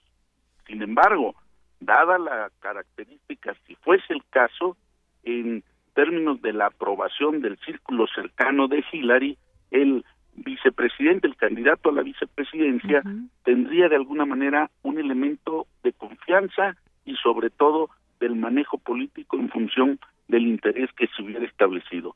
No menoscabar que podría seguir la fórmula en términos estrictos de Sanders y del vicepresidente actual candidato. Joe Biden. Y eso podría podría mantener realmente el modelo de control de los distintos grupos dentro del Partido Demócrata. eso es, viable, ¿eh? o sea, sin embargo, en los términos actuales y las características que ha estado manejando en los últimos en las últimas horas Hillary desde que salió del hospital ha estado mencionando que ya se recupera, que se incorpora y la verdad, eh, las respuestas que se han mostrado, no solo de solidaridad de los grupos y en particular de los intereses favorables a los migrantes latinoamericanos, sí ha generado una gran duda y una gran preocupación. ¿eh? Así es. En este caso, el vicepresidente sería Joe, Joe, Biden y también surge este nombre que usted dice que es el de Bernie Sanders, que por cierto pues fue ex rival de Clinton en su momento, de Hillary a lo largo de esta contienda por la nominación demócrata y que recordamos que pues la gente también estaba muy en varios lugares pues eh, con esperanza de que quedara Bernie Sanders en vez de Hillary Clinton y bueno pues finalmente queda Hillary por la, de, la nominación demócrata y bueno, pues vamos a ver que cómo se van moviendo estas piezas, porque es algo que los toma por sorpresa. Vaya, eh, tal vez no la salud como tal de, Hillary Clinton, pero sí está este, ah, pues, eh, un foco rojo que se prende ahora con respecto al tema de la salud, porque se le vio ya en público estar en estas condiciones de abandonar un evento importante como fue el del 11 de septiembre, el domingo pasado. Entonces ya es algo más notorio y que obviamente pues los, los detractores o la, la gente del otro lado de los republicanos pues lo están tomando también políticamente viable para atacar digamos este foco rojo de los demócratas. Claro, eh, no perdamos de vista que es una contienda muy fuerte y que el puntaje, aunque lo va, va al frente Hillary, eh, dependiendo del tipo de encuestas que se consideren, está entre los 2 y los 5.5 puntos en este momento. Es decir, la diferencia es no mínima, pero sí variable y este es un elemento que podría socavar la legitimidad de la candidata Clinton en un momento de tensión. Ahora, el efecto puede ser contrario, es decir, tener un rebote favorable en términos de la solidaridad, de la posibilidad del tratamiento, de apoyar al débil. Esto lo vamos a ver en los próximos 15 días y sobre todo en las encuestas previas al primer debate, si es que se reincorpora Hillary Clinton de lleno a la campaña o si deciden hacer una evaluación en función de que realmente fuese un problema mayor. Exactamente. Y bueno, eh, es una parte con respecto a ese tema, pero ahora después de, doctor, después de aquella visita de Donald Trump que a nadie dejó contentos más que yo creo que al presidente y algunas que otras personas más dentro de su gabinete, bueno, pues ahora eh, después de eso se intentó que viniera también Hillary Clinton, aunque fueron invitados al mismo tiempo, bueno, pues se arreció el intento porque Hillary Clinton viniera a México, ella rechazó esta invitación, sin embargo se habla de que legisladores estadounidenses del Partido Demócrata conversarán con el presidente Peña Nieto acerca de, su, de la visita que realizó el candidato republicano Donald Trump el 31 de agosto. Ha habido como ese trabajo un poco de estarlos buscando para que si no viene Hillary, bueno, por lo menos se tomen la foto los demócratas con el presidente. ¿Cómo, cómo ve usted este tema? Sí, bueno, las dificultades que se han mostrado en medios y en redes sociales impugnando ese manejo de la visita que se realizó y atribuyéndole las consecuencias de los cambios en el gabinete, por ejemplo, ha tenido sin duda alguna gran repercusión. Y creo que una de las cuestiones importantes ha sido vislumbrar el alcance y el intercambio que el presidente Peña puede tener con determinados diplomáticos, funcionarios, candidatos y representantes de países. Pero eso es en el ámbito diplomático normal, es decir, las relaciones bilaterales, las relaciones personales se mantienen. El tema aquí es realmente, y vamos a suponer que aceptando sin conceder, que por azares del destino, en lo personal asumo mi posición y no lo considero deseable por las posiciones que ganara Trump, entonces tal parecería que el modelo que impulsó o cuando menos se le atribuye al, secretario, al exsecretario Videgaray tendría fundamento y sentido y habría que esperarlo esto en los próximos dos meses. Si así fuera, entonces podría ser visto como un anticipo de una acción diplomática favorable para México. Ahora bien, desde luego que las posiciones no son lo más atractivo, desde luego que quisiéramos una actitud sino rijosa ni confrontada entre el presidente y los demás funcionarios con respecto a Estados Unidos, cuando menos hubiésemos querido una reciprocidad.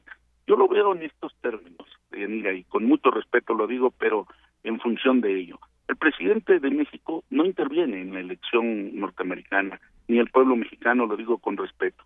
Tiene un proceso de influencia fundamental por nuestros migrantes que tienen la capacidad de votar.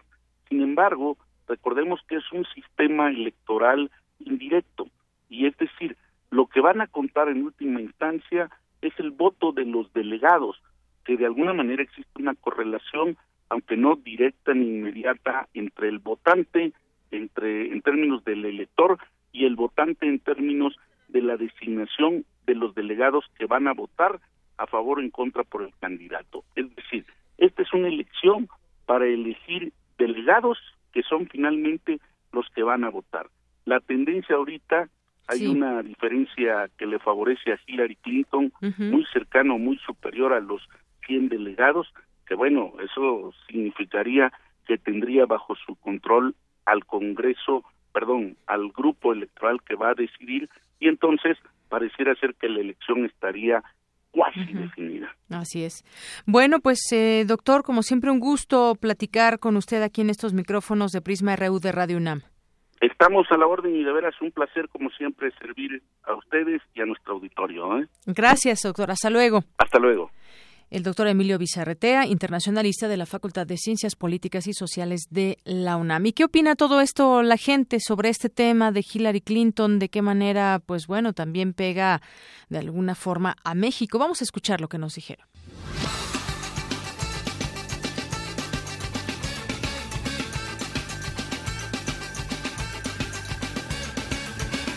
Creo que sí va a influir mucho porque la gente se va a compadecer y va a estar pensando en que si de verdad está enferma o no. Entonces, pues ella es así como pues para tener más votos, para que la gente diga, ay, pues pobre, ¿no? Pues yo pienso que a lo mejor puede dar cierta idea de debilidad, podría influir un poco. Pues no creo que le beneficie que se enferme, pero creo que va muy arriba en las encuestas como para que pase algo. Aparte todavía está tiempo del primer debate. El elector debe de estar preocupado en muchas otras cuestiones. Pero lo que sí tendríamos que pensar es si su enfermedad va a afectar el ritmo de su campaña si va a hacer que se presente en menos lugares, que su discurso sea un poco más frágil, pero no creo que la enfermedad misma modifique la, la opinión de los que vayan a votar por ella.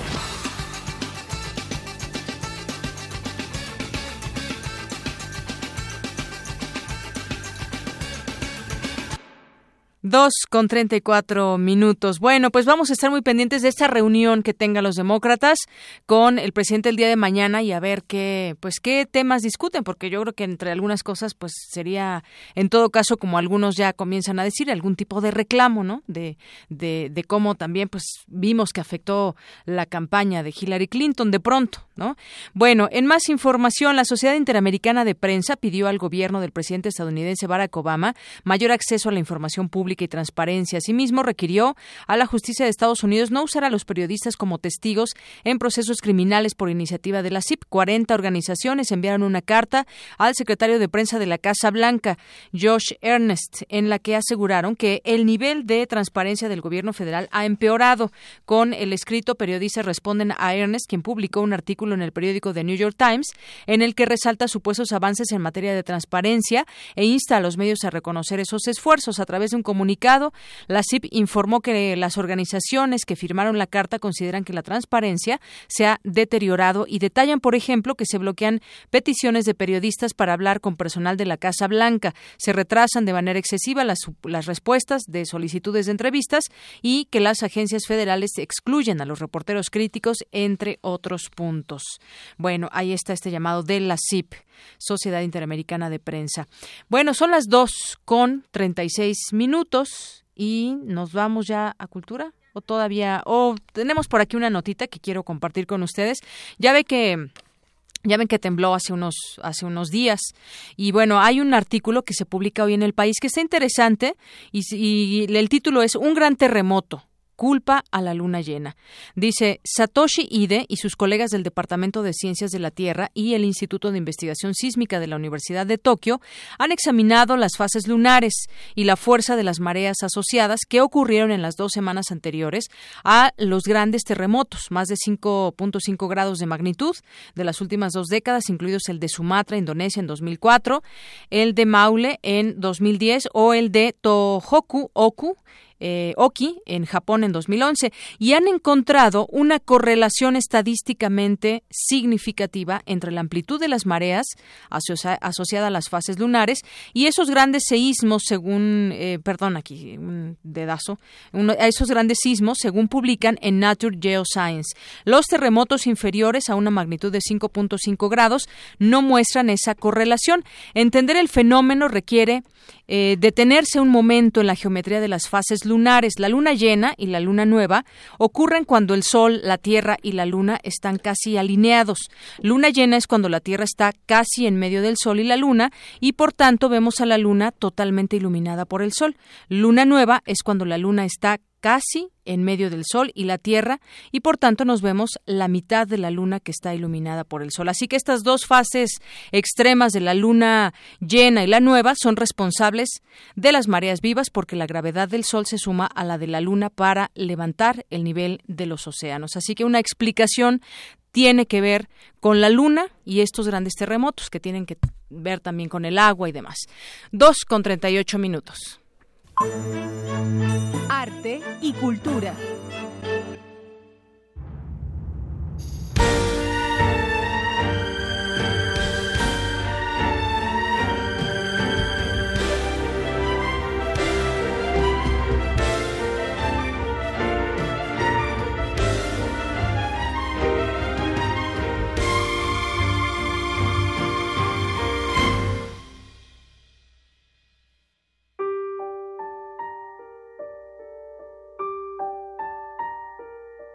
Bienvenida, Tamara.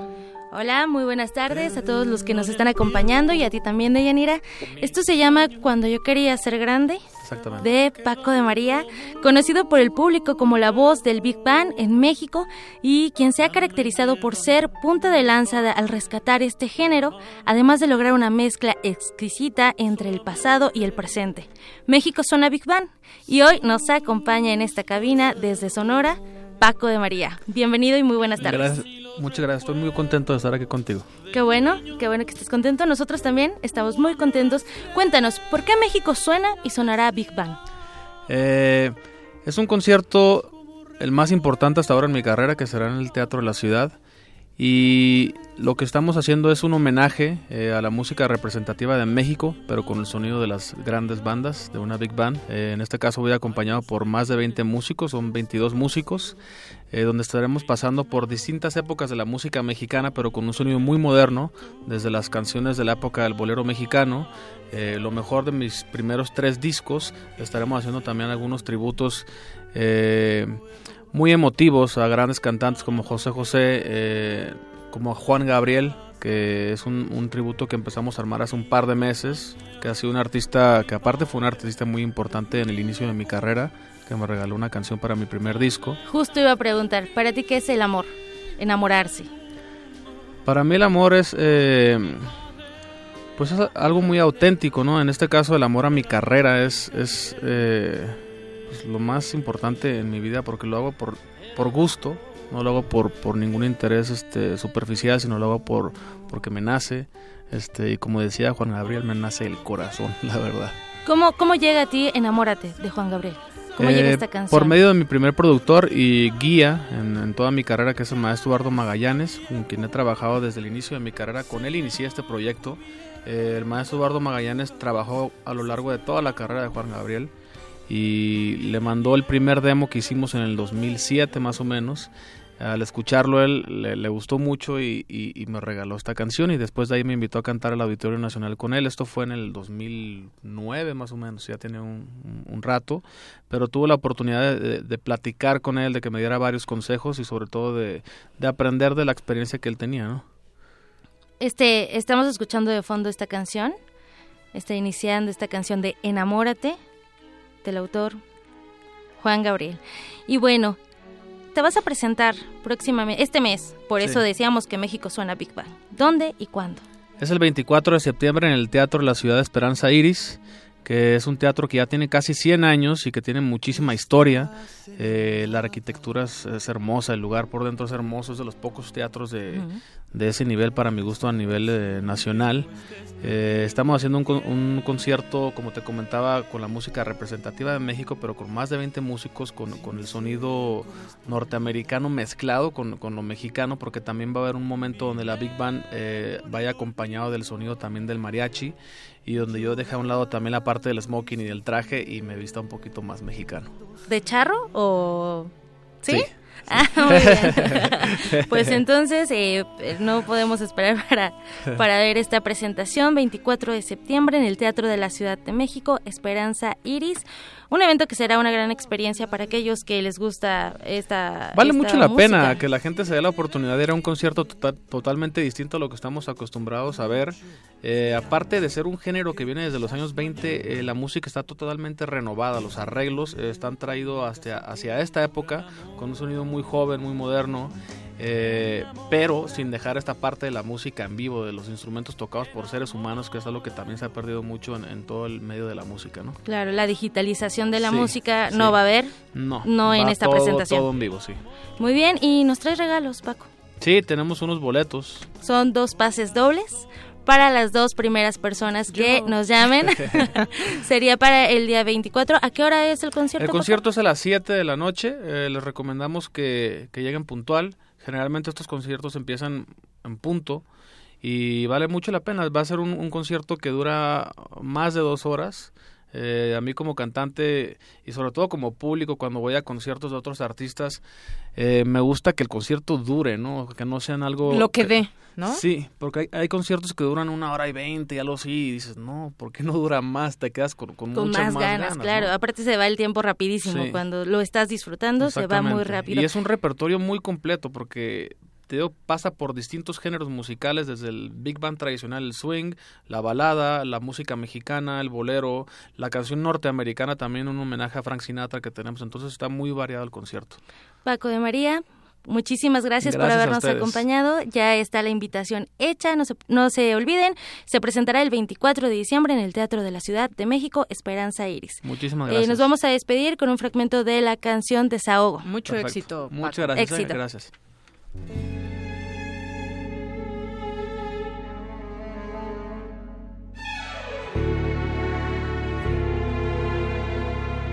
¿Por qué me arrastro a tus pies? ¿Por qué me doy tanto a ti? ¿Y por qué no pido nunca nada a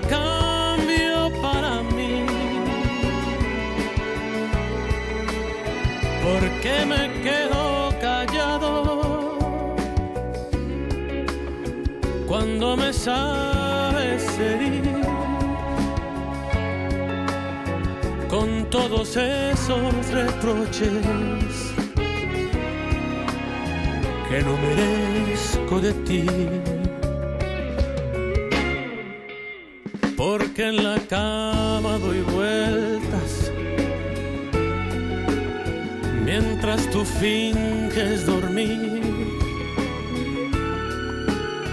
Pero si quieres, yo quiero. Y no consigo fingir. Te has convertido en la punta que clava mis sentimientos. Te has convertido en la zona más triste de mis lamentos. Zarpazo RU.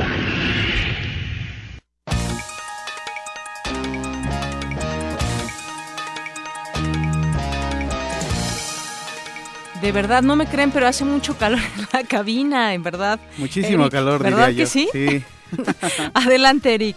Gracias, Deyanira. Pues nos vamos con la información deportiva, porque hace unos días eh, se desató la polémica en la NFL, porque durante la entonación del himno de los Estados Unidos, que suena antes de, de los partidos, el coreback de los 49 de San Francisco, Colin Kaepernick, levantó el puño derecho en señal de protesta por los recientes actos racistas por parte de algunos grupos conservadores y policía de ese país. Anoche, en el duelo entre los 49 y Los Ángeles, eh, el safety Anthony Betea y el linebacker Eli Harold eh, se unieron a la protesta durante la entonación de su himno nacional. Cabe destacar que en esta semana uno, este, pues numerosos jugadores se sumaron a, esta jornada de protestas. Es- fue la semana número uno de la NFL y diversos jugadores eh, de raza negra se sumaron a la protesta porque, pues tú recordarás que hace unos, unos días eh, se dieron a conocer diversos casos de, de abusos de autoridad por parte de policías blancos eh, a, eh, a la comunidad negra.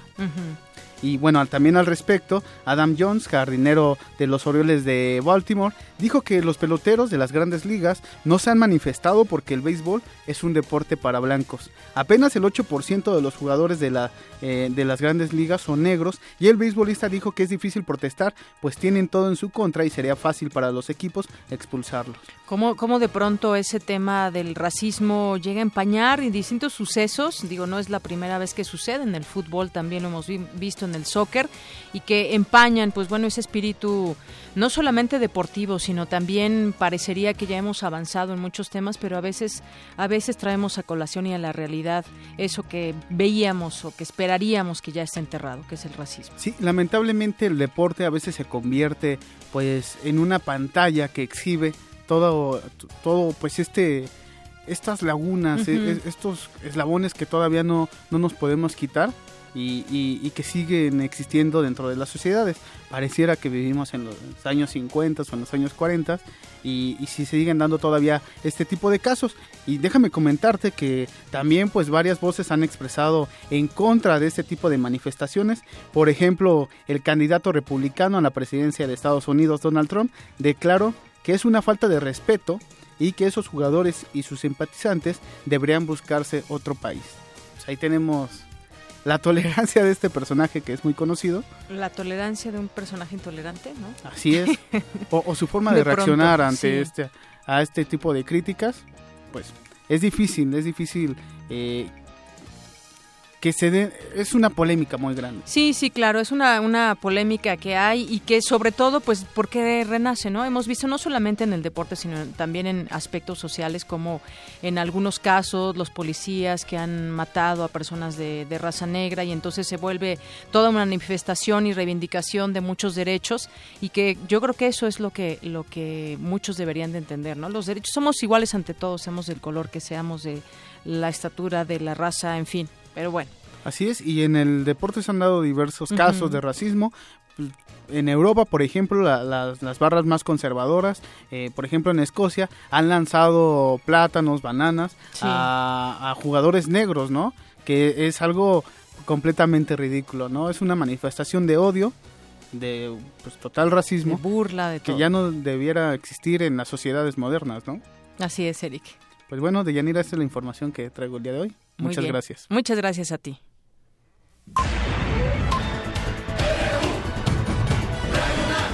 Prisma RU.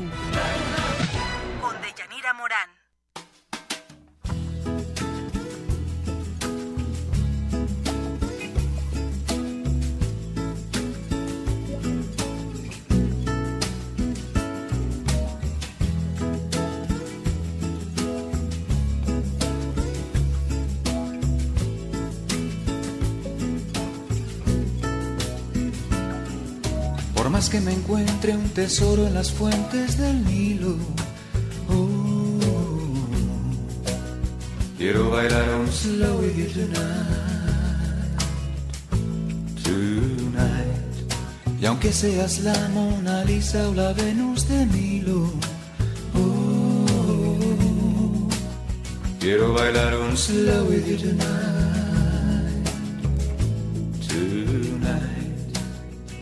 Yo también, porque no quiero bailar un slowly.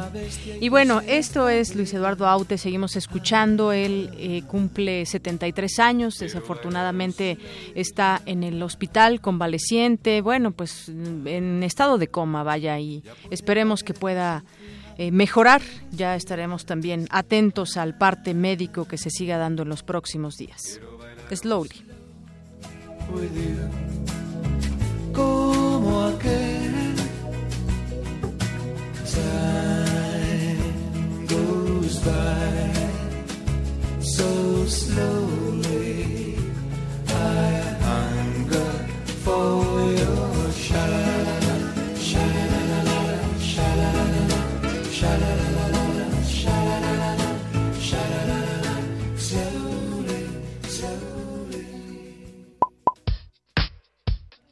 conocer tu opinión.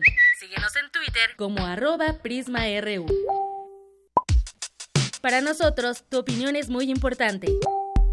Síguenos en Facebook como PrismaRU. Bien, dos con cincuenta y dos minutos y queremos seguir enviando saludos a las personas que nos que se comunican con nosotros a través de Twitter. Elizabeth Treviño, Ana Miriam, Magdalena González, Aura, Aura Barrera y Rosario Martínez. Muchas gracias por comunicarse con nosotros. Síganos enviando sus mensajes a arroba prisma.ru, arroba deyanira-morán. Y bueno, pues también ya están los dos pases dobles que se van a ir a ver a Paco de María. Son Lisette Ruiz Rodríguez y Verónica Ortiz Herrera. Se tienen que presentar media hora antes del evento en el lugar del concierto. Así que muchas felicidades, no se van a arrepentir. Lisette Ruiz Rodríguez y Verónica Ortiz Herrera, aunque no lo vieron tan cerca como nosotras.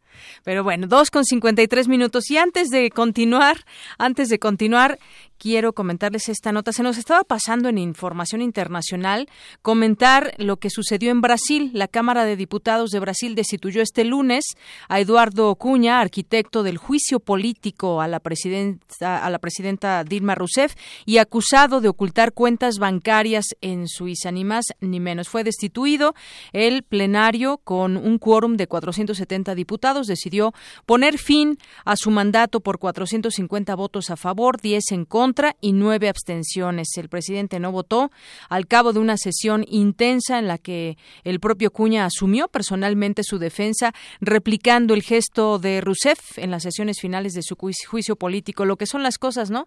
Ahora él señalado, acusado, puesto en el banquillo de los acusados, lo que él había hecho con Dilma Rousseff con pues digamos, mucho menor a lo a lo que a él se le acusa.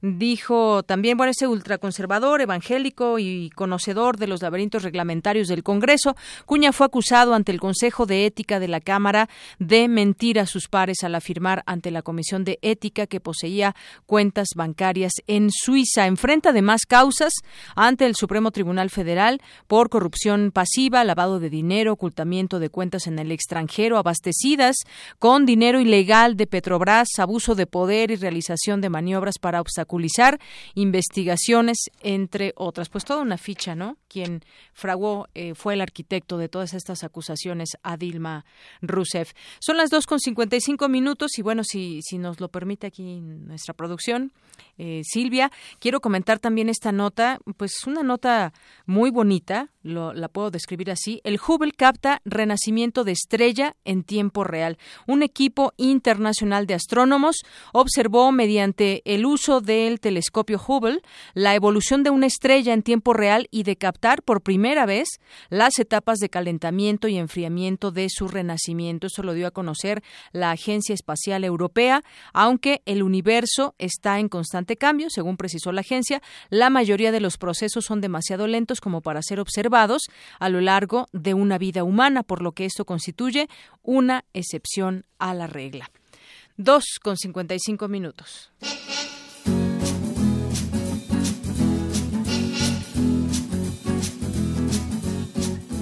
Dos con 56 minutos y nos enlazamos hasta la FES Iztacala. Ahí se encuentra Eduardo Méndez Sandoval, coordinador de comunicación social.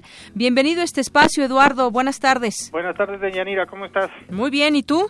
También bien, gracias. Saludo con mucho gusto a ti y a todo tu auditorio. Gracias. Cuéntanos qué tal la FES Iztacala. Pues mira, te reporto que en los alrededores de la FES eh, el tráfico es fluido pero pesado, principalmente en las avenidas que rodean a este campo universitario. En la avenida de los barrios, al igual que en la de Ejidos, la circulación es rápida y sin ningún inconveniente. Sin embargo, en la avenida Mario Colín presenta tráfico pesado con dirección al anillo periférico, mientras que en la dirección contraria fluye de manera lenta pero constante. Si se encuentran en el norte y se dirigen hacia el centro de la ciudad, esta es una opción viable en estos momentos. Por otro lado, en la vía Gustavo Vaz la circulación es lenta en ambas direcciones, esto debido a la numerosa presencia de vehículos de carga propios de la zona industrial que rodean a nuestra facultad. Este es el reporte al momento de Yanira y bueno, aprovecho la oportunidad para invitar a tu auditorio el día de mañana, miércoles 14 de septiembre, a que visiten nuestro campus, ya que en nuestra explanada de la entrada principal tendremos el taller de cartonería mexicana en el que aprendemos, em, vamos a aprender a elaborar las tradicionales catrinas, ya pensando en nuestras festividades por el Día de Muertos.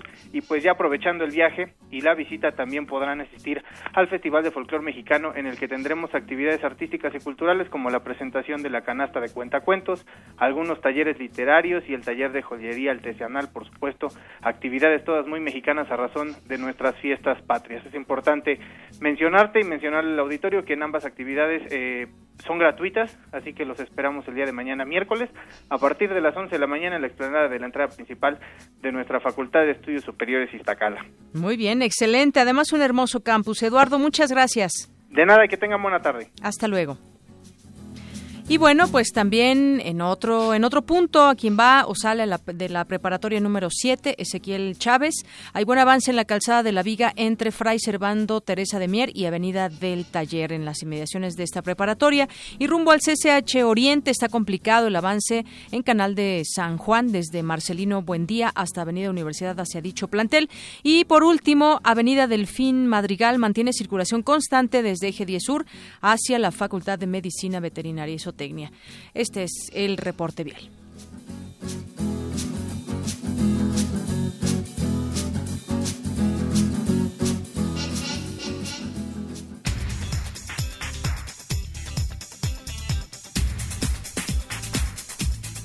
Bueno, y nos vamos a despedir con Dulce García porque nos tiene la información de última hora. Adelante, Dulce, buenas tardes. Así es, Deyanira, buenas tardes a ti y al auditorio.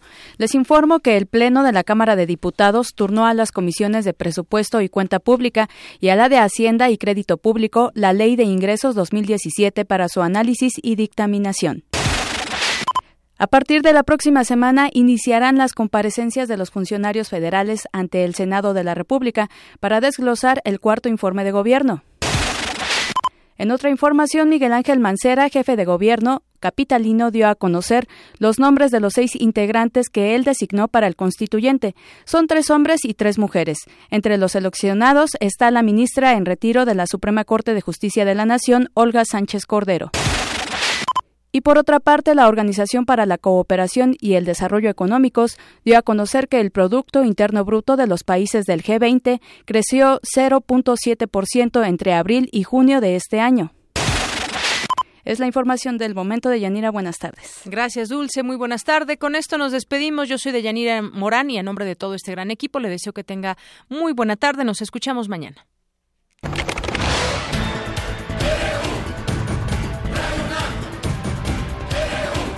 Prisma RU, los perfiles del acontecer universitario de México y el mundo en una frecuencia. De lunes a viernes, de una a 3 de la tarde. Radio UNAM, clásicamente informativa.